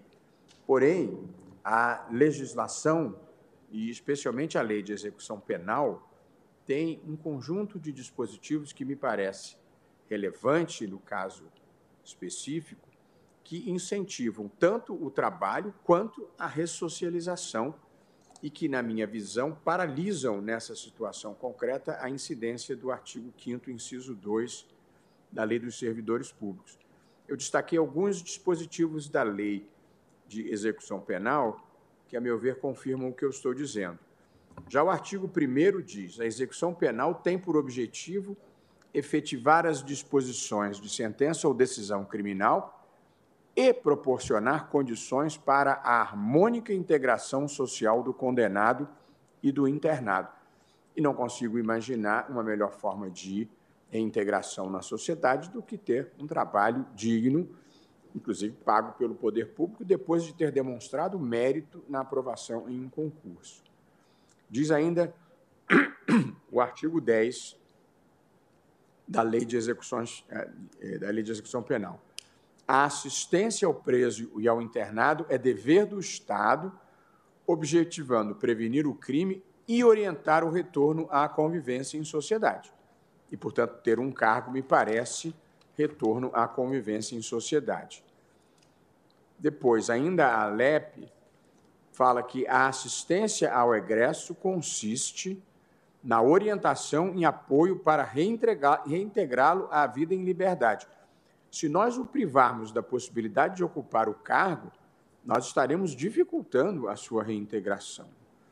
O artigo 28 da LEP ainda diz: o trabalho do condenado, como dever social e condição de dignidade humana, terá finalidade edu educativa e produtiva. E veja, a lei de execução penal autoriza o trabalho de quem se encontre em regime semiaberto. De modo que quem está em liberdade condicional, mais ainda, deve poder trabalhar e o acesso ao cargo público mediante concurso, ao meu ver, é, legitima a decisão que nós estamos aqui discutindo. De modo que, pedindo todas as vênias aos entendimentos diferentes, também eu estou negando o provimento ao recurso para manter a decisão originária e subscrever a tese proposta pelo ministro Alexandre de Moraes.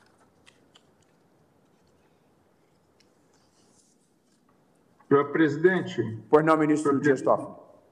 Uma vez vencido quanto ao provimento do recurso, eu voto favoravelmente à tese proposta pelo eminente relator. Muito obrigado, ministro Dias Toffoli. Vou pedir ao ministro Alexandre de Moraes que leia, por favor, a tese para submeter à deliberação dos colegas.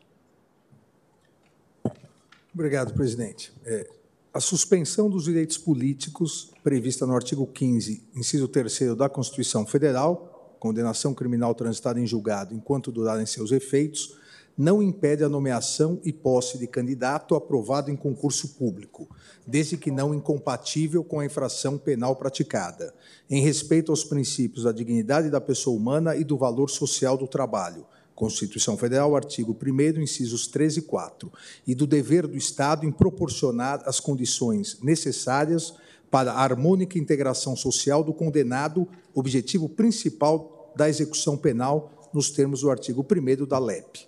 O início do efetivo exercício do cargo ficará condicionado ao regime da pena ou à decisão judicial do juízo de execuções, que analisará a compatibilidade de horários. Indago, especialmente do ministro Zanin, se vencido no mérito está de acordo com a tese. Senhor presidente, pedir vênia ao eminente relator e, e manter minha posição também em relação à, à tese que eu havia proposto. Muito bem.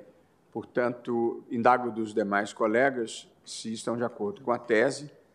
Em sendo assim, proclamo o resultado. O tribunal, por maioria, negou o provimento ao recurso extraordinário, vencidos os ministros Cristiano Zanin e Dias Toffoli, e aprovada a tese por, igualmente por maioria, vencido o ministro Cristiano Zanin. Este é o resultado desse julgamento. Fazemos o nosso intervalo pelo prazo de 30 minutos e retornaremos com o processo da relatoria do ministro Luiz Fux,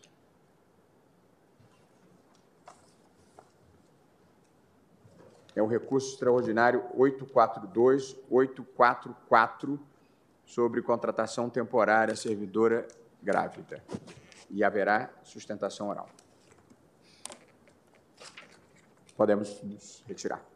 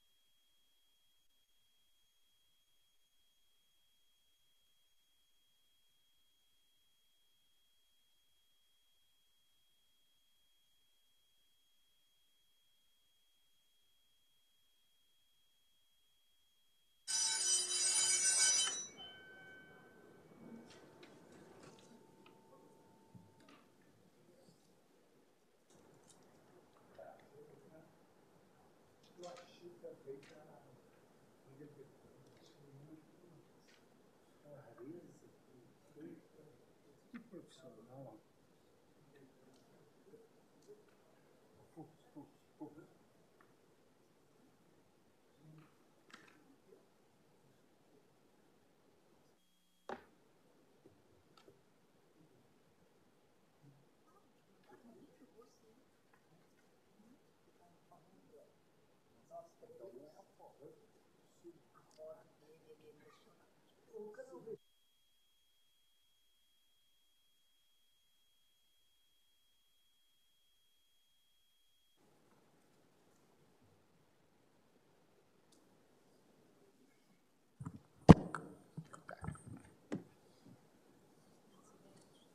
Podemos sentar? Mas você sentou, você ficou olhando para o lado. São três sustentações? Boa tarde a todos. Retomando a nossa sessão, chamo para julgamento o recurso extraordinário 842-844, procedente de Santa Catarina, da relatoria do ministro Luiz Fux, recorrente ao Estado de Santa Catarina e recorrido é Rosemary da Silva Martins, figurando como amicus curi o município de São Paulo. Este é um caso relacionado ao direito de gestante e é um caso associado a três objetivos de desenvolvimento sustentável do milênio: igualdade de gênero, trabalho decente e crescimento econômico e redução das desigualdades. Passo a palavra ao eminente relator, ministro Luiz Fux, para relatório. Senhor presidente, luz representante do Ministério Público, eminentes pares, trata-se de um recurso ordinário interposto pelo Estado de Santa Catarina com fruto no artigo 102, inciso 3 alíneas A e C da Constituição da República, contra um acórdão que julgou procedente a ação decisória da recorrida Rosimere da Silva Martins acimentado.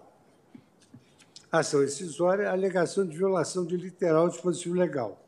Artigo 485 do CPC. Professora, contratação temporária, gravidez no referido período término do contrato de trabalho, pedido de reconhecimento da estabilidade provisória e da necessidade de concessão da licença gestação. Acórdão objurgado que negou tais benefícios, divergência da matéria, no âmbito deste Tribunal de Justiça. É, utilização desse entendimento, caracterização de infringência do areste aos artigos sétimo, inciso 18 e 39, para o terceiro, ambos da Carta Magna, bem como artigo 10, inciso 2b do ADCT. Direito da autora, percepção dos valores referentes ao período que permaneceu indevidamente afastada. Axio procedente.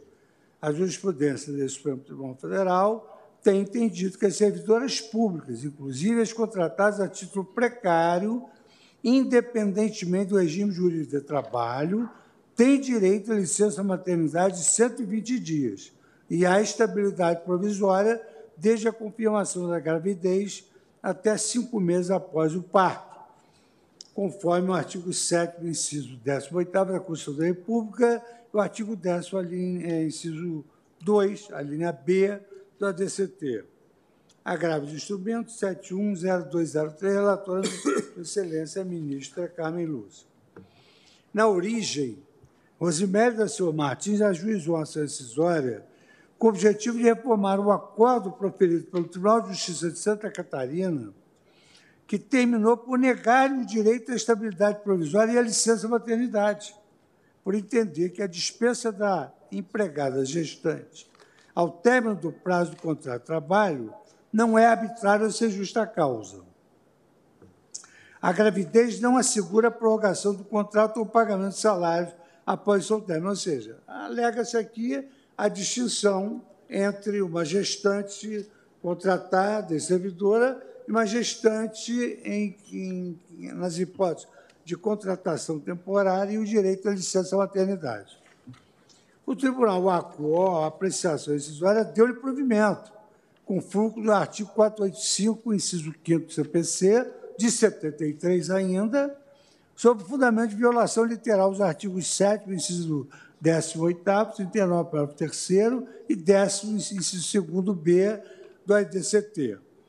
Na oportunidade, assentou que, independente da condição de contrato por tempo determinado, há um fato superveniente, a gravidez, que, combinado com a condição de não ter dado causa à rescisão, garante-lhe a outorga da estabilidade provisória e do benefício da licença maternidade por força da Constituição.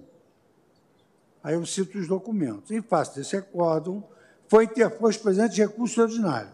Nas razões do apelo extremo, alega-se violação aos artigos 2 37 caput 1, 2 e 9 da Constituição Federal, sustentando-se em síntese que a condição de contratação da recorrida foi para vigiar por tempo determinado. Pretender elastecer seu termo inicial, final, a pretexto da, da estabilidade provisória concedida às restantes, é descaracterizar essa espécie de admissão, transmudando-a para prazo indeterminado, inviabilizando, em consequência, até mesmo os fins para os quais o Estado foi autorizado a admiti-la. O tribunal de origem negou seguimento ao apelo extremo, por entender que a decisão recorrida estava de acordo com a jurisprudência da Corte, bem como incidentes no caso dos óbitos da súmula 282 e 284, razão pela qual foi interposto agravo. Ato contínuo a examinar o preenchimento de pré-requisitos da interposição do recurso ordinário, e a transcendência econômica, política, social e jurídica da matéria, suscitou-se a necessidade deste excesso tribunal definir, por meio de sistemática, da sistemática repercussão geral, o direito de gestante contratada pela administração pública por prazo determinado ou ocupante de cargo em demissão, em, perdão, em comissão demissível ad nutum, ao gozo de licença maternidade e estabilidade provisória. O tribunal, no dia 4 de maio de 2012, reconheceu a existência da repercussão geral da questão constitucional suscitada. Aí eu cito o acórdão do julgamento. Foi conferida vista à Procuradoria-Geral da República, que trouxe nos seus autos o seu parecer, entendendo que isso deveria também ser é extensivo às empregadas contratadas a título temporário, independentemente do regime jurídico de trabalho. Examinados os autos, eu dei provimento ao agravo e determinei a sua reautuação. O município de São Paulo, o município de Unai e o Instituto Brasileiro de Direito Previdenciário e a própria Defensoria Pública da União foram admitidos no processo na condição de amite curia, nos exatos termos do artigo 138, caput do Código de Processo Civil atual. Tenho a impressão de que, com esses dados, torna-se possível, senhor presidente, a realização das sustentações orais. Muito obrigado, ministro Luiz Fux. Convido, então, para fazer uso da palavra, pela recorrida Rosemary da Silva Martins, o doutor Hélio Augusto Gomes dos Santos Júnior. Vossa Excelência, Vossa Senhoria tem a palavra por 15 minutos.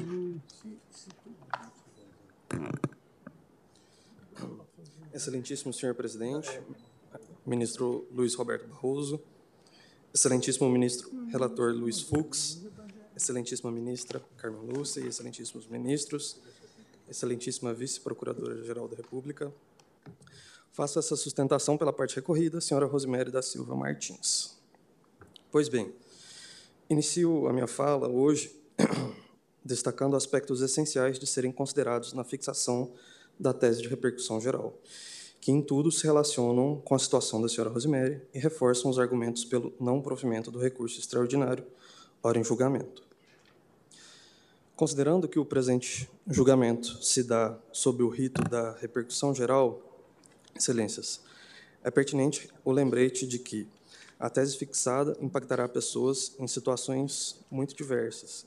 Existem entes que não asseguram por lei a licença maternidade às suas servidoras admitidas por tempo certo. ou ocupante de cargos demissíveis ad nutum. Mas existem entes que já asseguram esses direitos por lei, como é hoje o caso do recorrente, o Estado de Santa Catarina. Não há como abrir brecha para o retrocesso e fragilização da proteção à maternidade, especialmente onde esses direitos, ora em questão, já são legalmente assegurados. Até mesmo as peculiaridades existentes entre a contratação por tempo certo e os cargos demissíveis ad nutum não devem ser desconsideradas. Feito esse lembrete inicial, avança no sentido de destacar quais são os dois vetores interpretativos essenciais, tanto para a fixação da tese de repercussão geral, como para o caso da senhora Rosemary. Ambos os vetores decorrem da Constituição e encontram forte respaldo na jurisprudência dessa egrégia corte. O primeiro destes vetores é que tanto a licença maternidade como a estabilidade provisória decorrem do direito social à proteção à maternidade, que é um direito de dupla titularidade. É um direito da mãe, mas é também um direito da criança recém-nascida. E neste último caso, a Constituição foi bastante clara ao determinar que se deve assegurar os direitos fundamentais das crianças com máxima prioridade.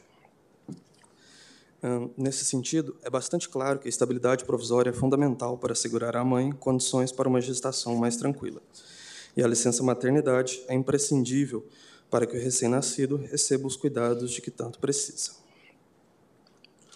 O segundo vetor interpretativo, por sua vez, permite a adequada abertura da interpretação normativa para a realidade social do país. É o vetor da não discriminação decorrente do princípio constitucional da igualdade.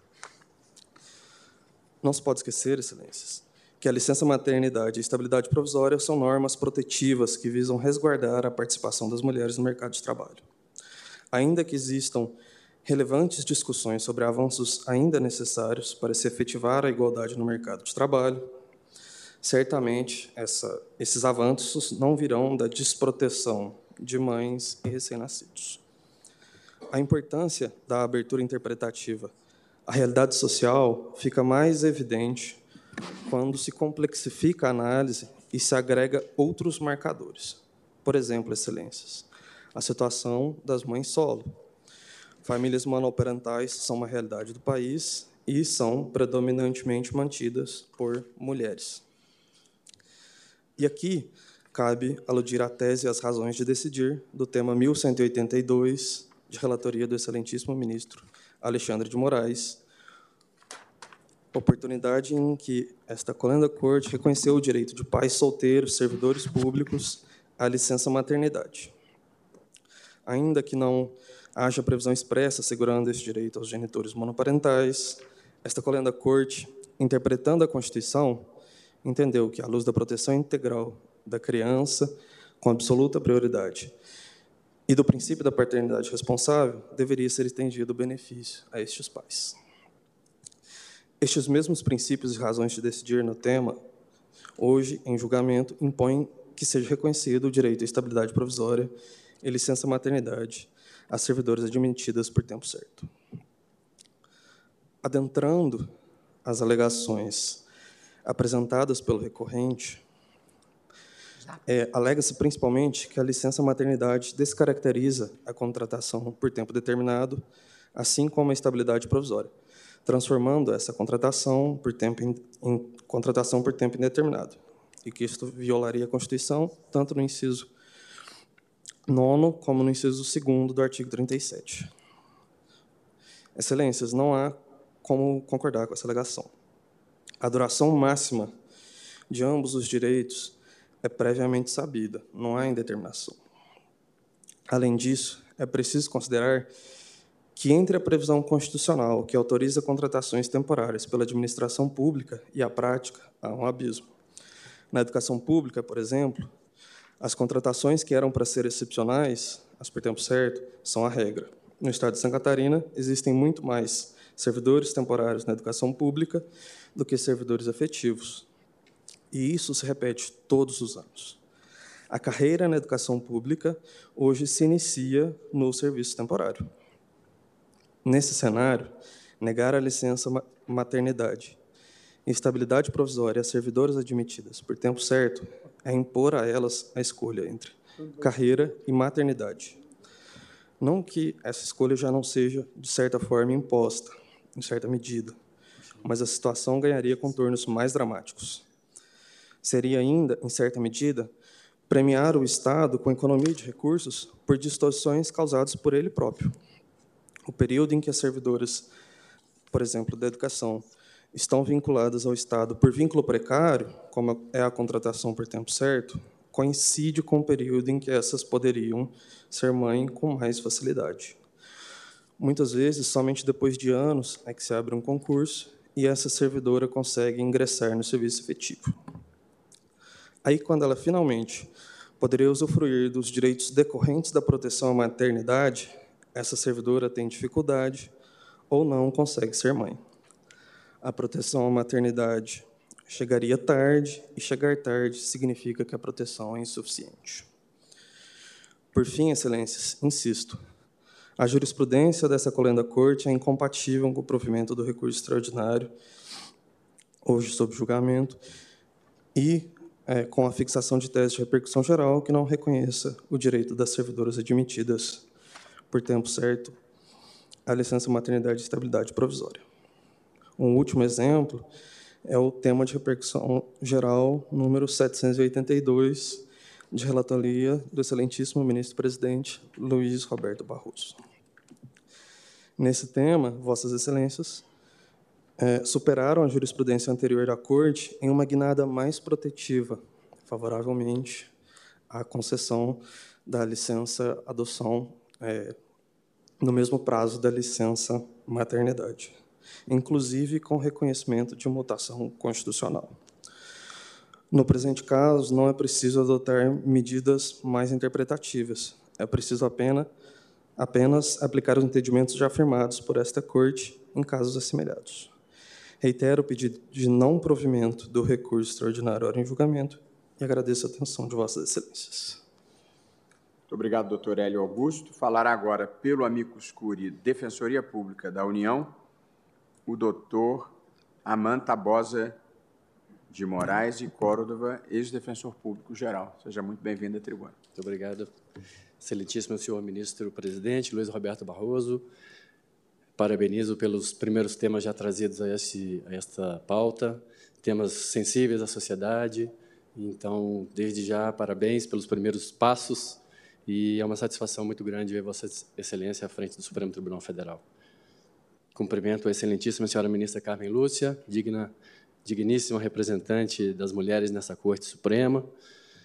Excelentíssimo senhor ministro relator, Luiz Fux, peço licença para, em nome de Vossa Excelência, cumprimentar todos os demais ministros desta Suprema Corte.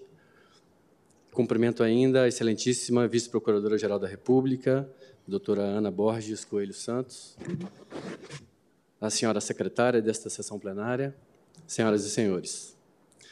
Conforme bem relatado pelo ministro Luiz Fux, este Supremo se debruça agora sobre o tema da, da sistemática da repercussão geral 542, saber se o direito ou não da gestante contratada pela administração pública por prazo determinado ou ocupante de cargo em comissão demissível ad nutum ao gozo de licença maternidade e à estabilidade provisória desde a confirmação da gravidez até cinco meses após o parto. Esse é o tema central. É, lembrando que, no caso concreto, ah, o contrato tinha como termo final 31 de 12 de 2002 e a criança nasceu em 2 de 2 de 2003. Portanto, obviamente, a gravidez se deu no contrato durante a vigência do contrato temporário. O ente público, excelências, aponta, como bem relatado pelo ministro Fux, violação ao artigo 37 caput ao inciso 9, ao inciso 2 e ao artigo 2 também, todos da Constituição Federal, que dizem, respectivamente, sobre os princípios da administração pública, sobre os princípios que autoriza a contratação temporária, sobre a regra do concurso público e sobre a harmonia entre os poderes, não podendo o Poder Judiciário determinar que o Executivo é, é, seja obrigado a, a, a pagar por aquilo que o ente público entende que não é devido.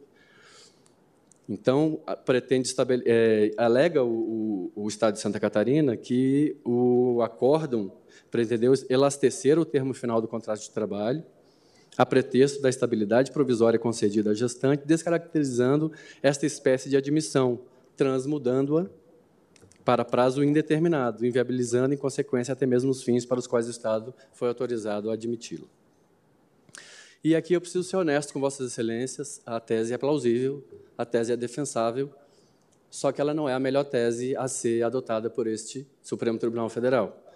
A ponderação de valores constitucionais precisa ser feita por este intérprete maior da Constituição Federal, daí porque entendemos que embora defensável, a tese não é a melhor tese a ser definida por esse Supremo Tribunal Federal.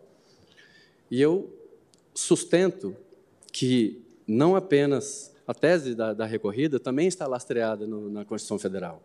E daí porque é necessário, sabemos que não existe uma, uma colidência entre os dispositivos da Constituição Federal, que são todos harmônicos entre si.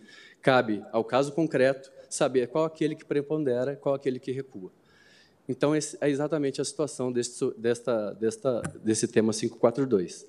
Alega a recorrida, ah, que está lastreada no artigo 7 1 relação do emprego protegida contra despedida arbitrária ou sem justa causa, combinado com o artigo 18, que é a licença gestante sem prejuízo do emprego e do salário, com a duração de 120 dias, inciso 20, proteção do mercado de trabalho, e o artigo 10, 2b do ADCT, né, que diz que até que seja promulgada a lei complementar a que se refere o artigo 7, 7 1 da Constituição, fica vedada a dispensa arbitrária ou sem justa causa da empregada gestante desde a confirmação da gravidez até cinco meses após o parto.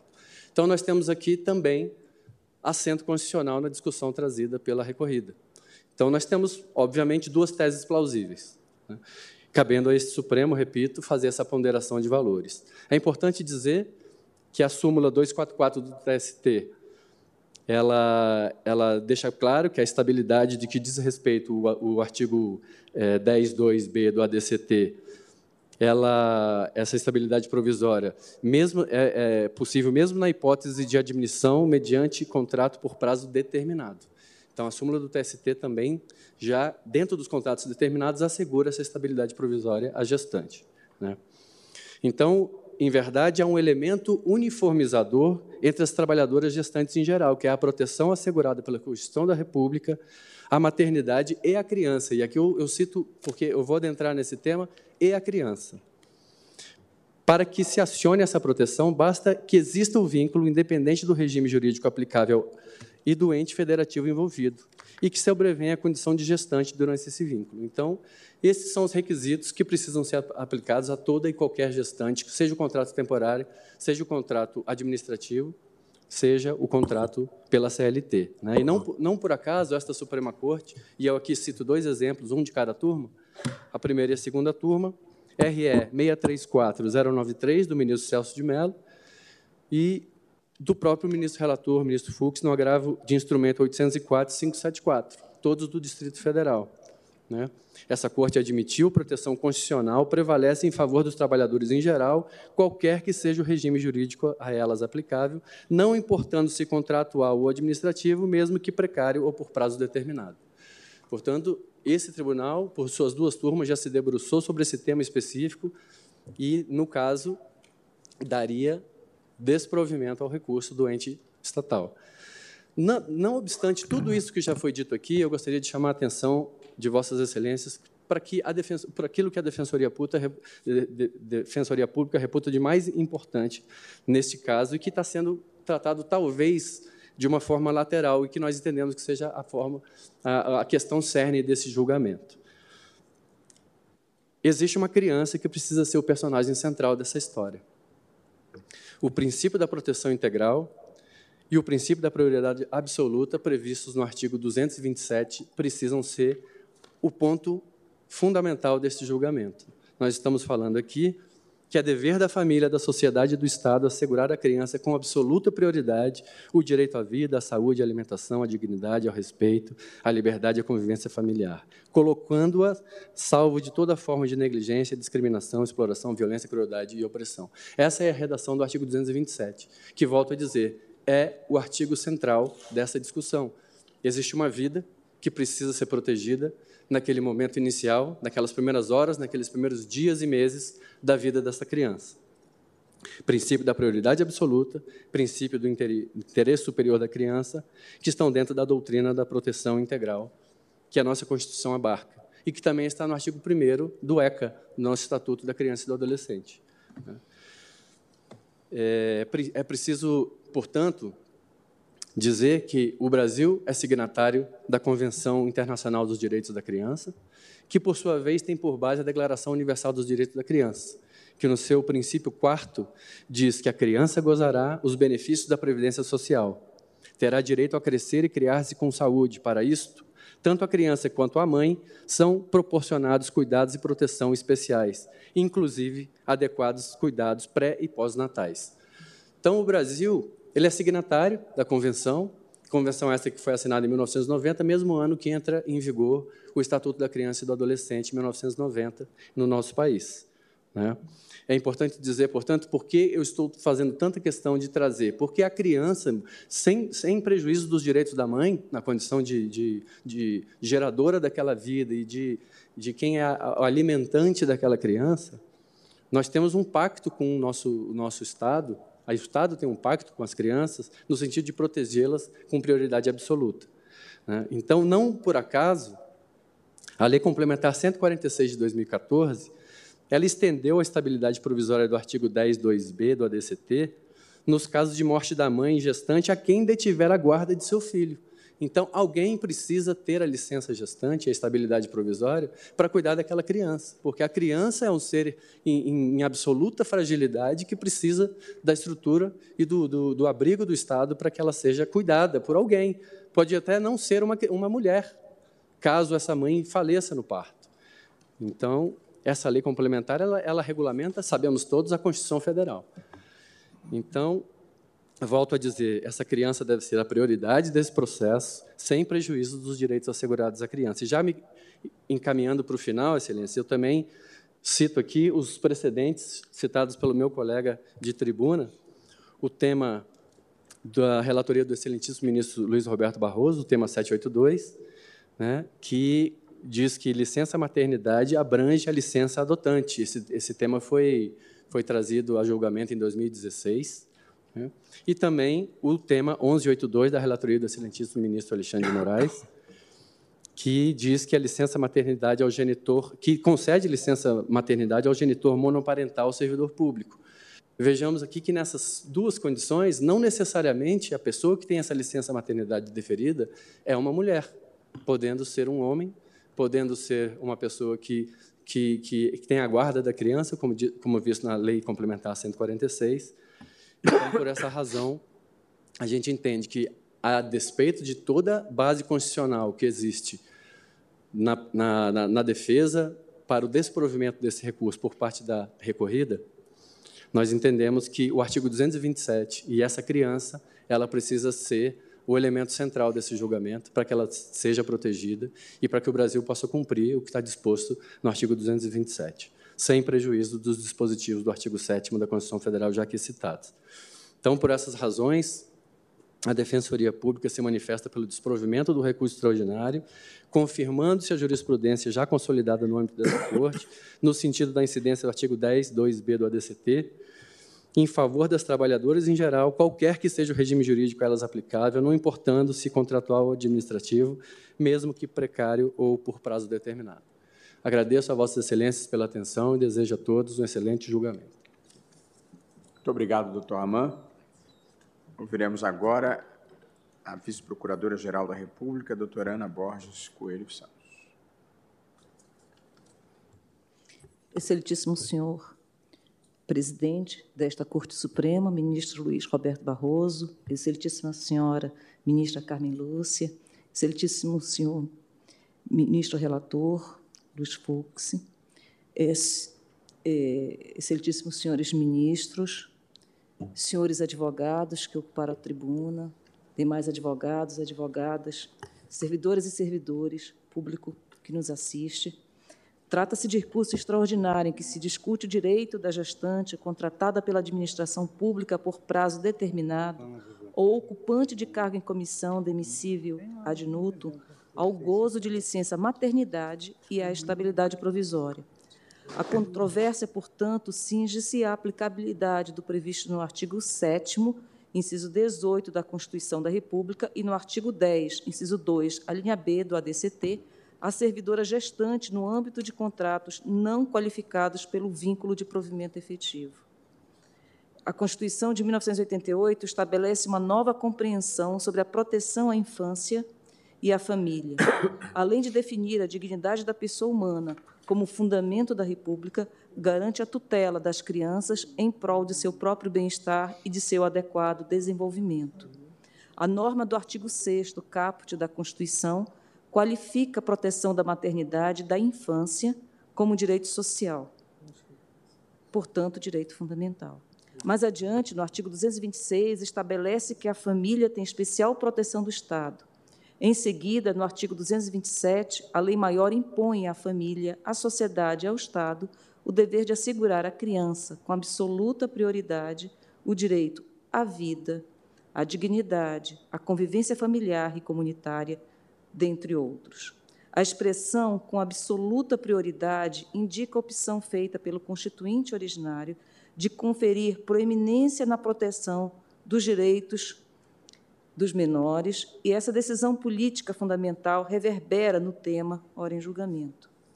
Tal como afirmado no julgamento plenário desta Suprema Corte em 12 de maio de 2022, no recurso extraordinário 1348854 de São Paulo, relator ministro Alexandre de Moraes, a rácio das normas constitucionais de proteção ao direito à maternidade, Constituição Federal, artigos 6 7 inciso 18, 201, bem como de proteção à família, Constituição Federal, artigos 226, 227, 229, tem também como finalidade a absoluta prioridade que a Constituição Federal, em seu artigo 227, estabelece para integral proteção à criança, inclusive ao recém-nascido.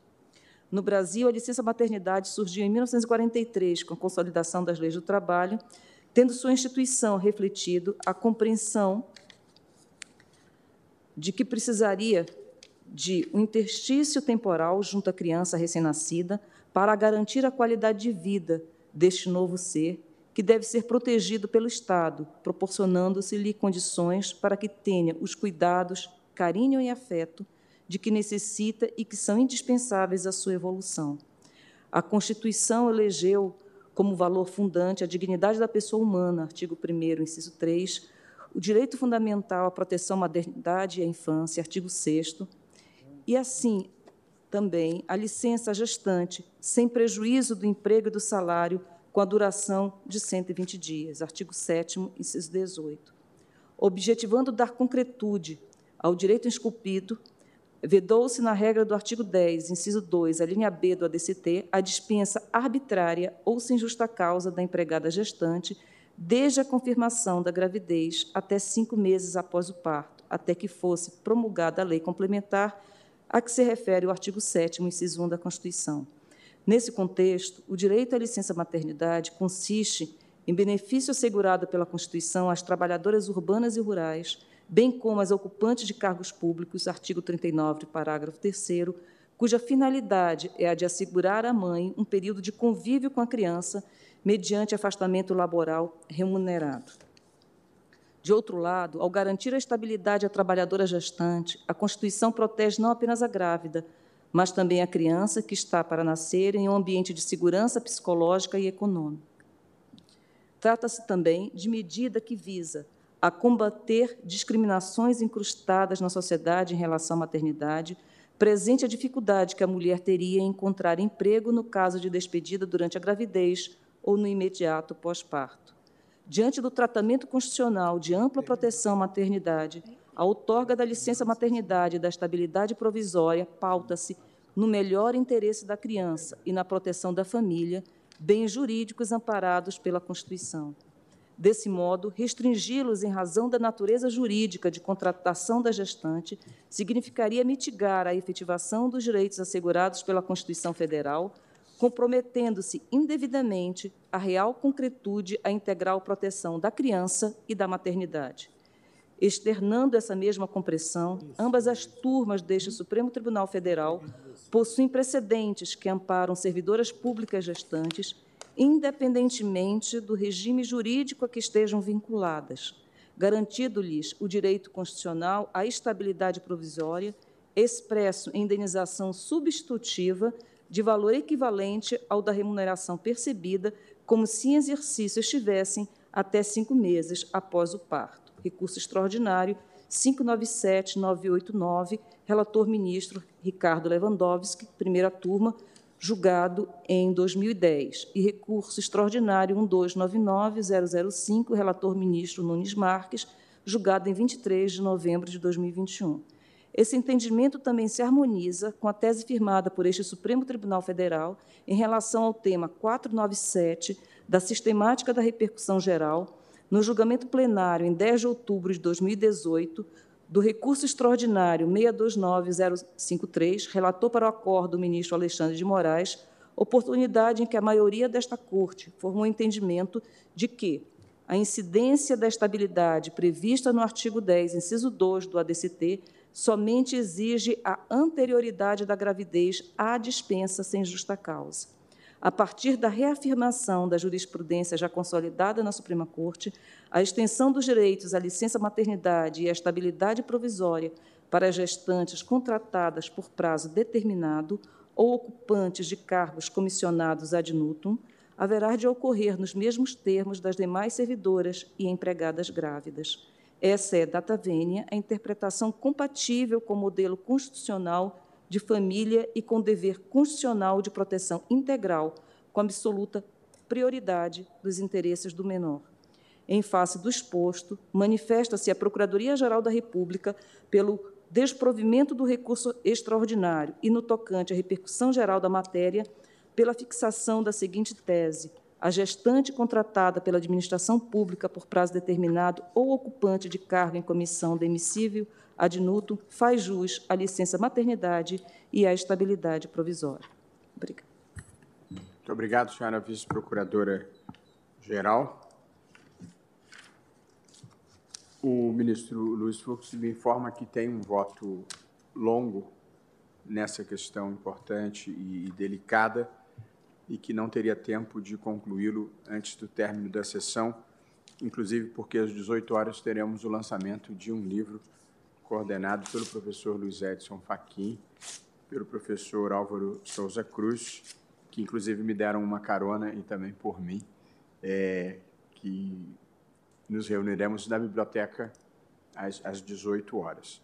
De modo que retomaremos amanhã, é muito importante, a, a, a, o início da sessão amanhã será uma sessão solene, em que virá o presidente do Senado, já confirmado, e o presidente da Câmara, e esperamos, o presidente Lula está ainda é, se recuperando de cirurgia, mas haverá um representante do presidente da República, é, e eu mesmo para uma celebração dos 35 anos da Constituição, e na sequência teremos a nossa sessão normal com o voto do ministro Luiz Fux, neste caso, e retomaremos a pauta que vai ser divulgada em seguida. É, em razão de circunstâncias dos dignitários que nos visitam, eu pediria é, o esforço de começarmos pontualmente às 14 horas, porque um dos convidados tem outro compromisso e precisará se retirar. Ok? Agradecendo a presença de todos, cumprimentando os senhores advogados que estiveram na tribuna, declaro encerrada a sessão.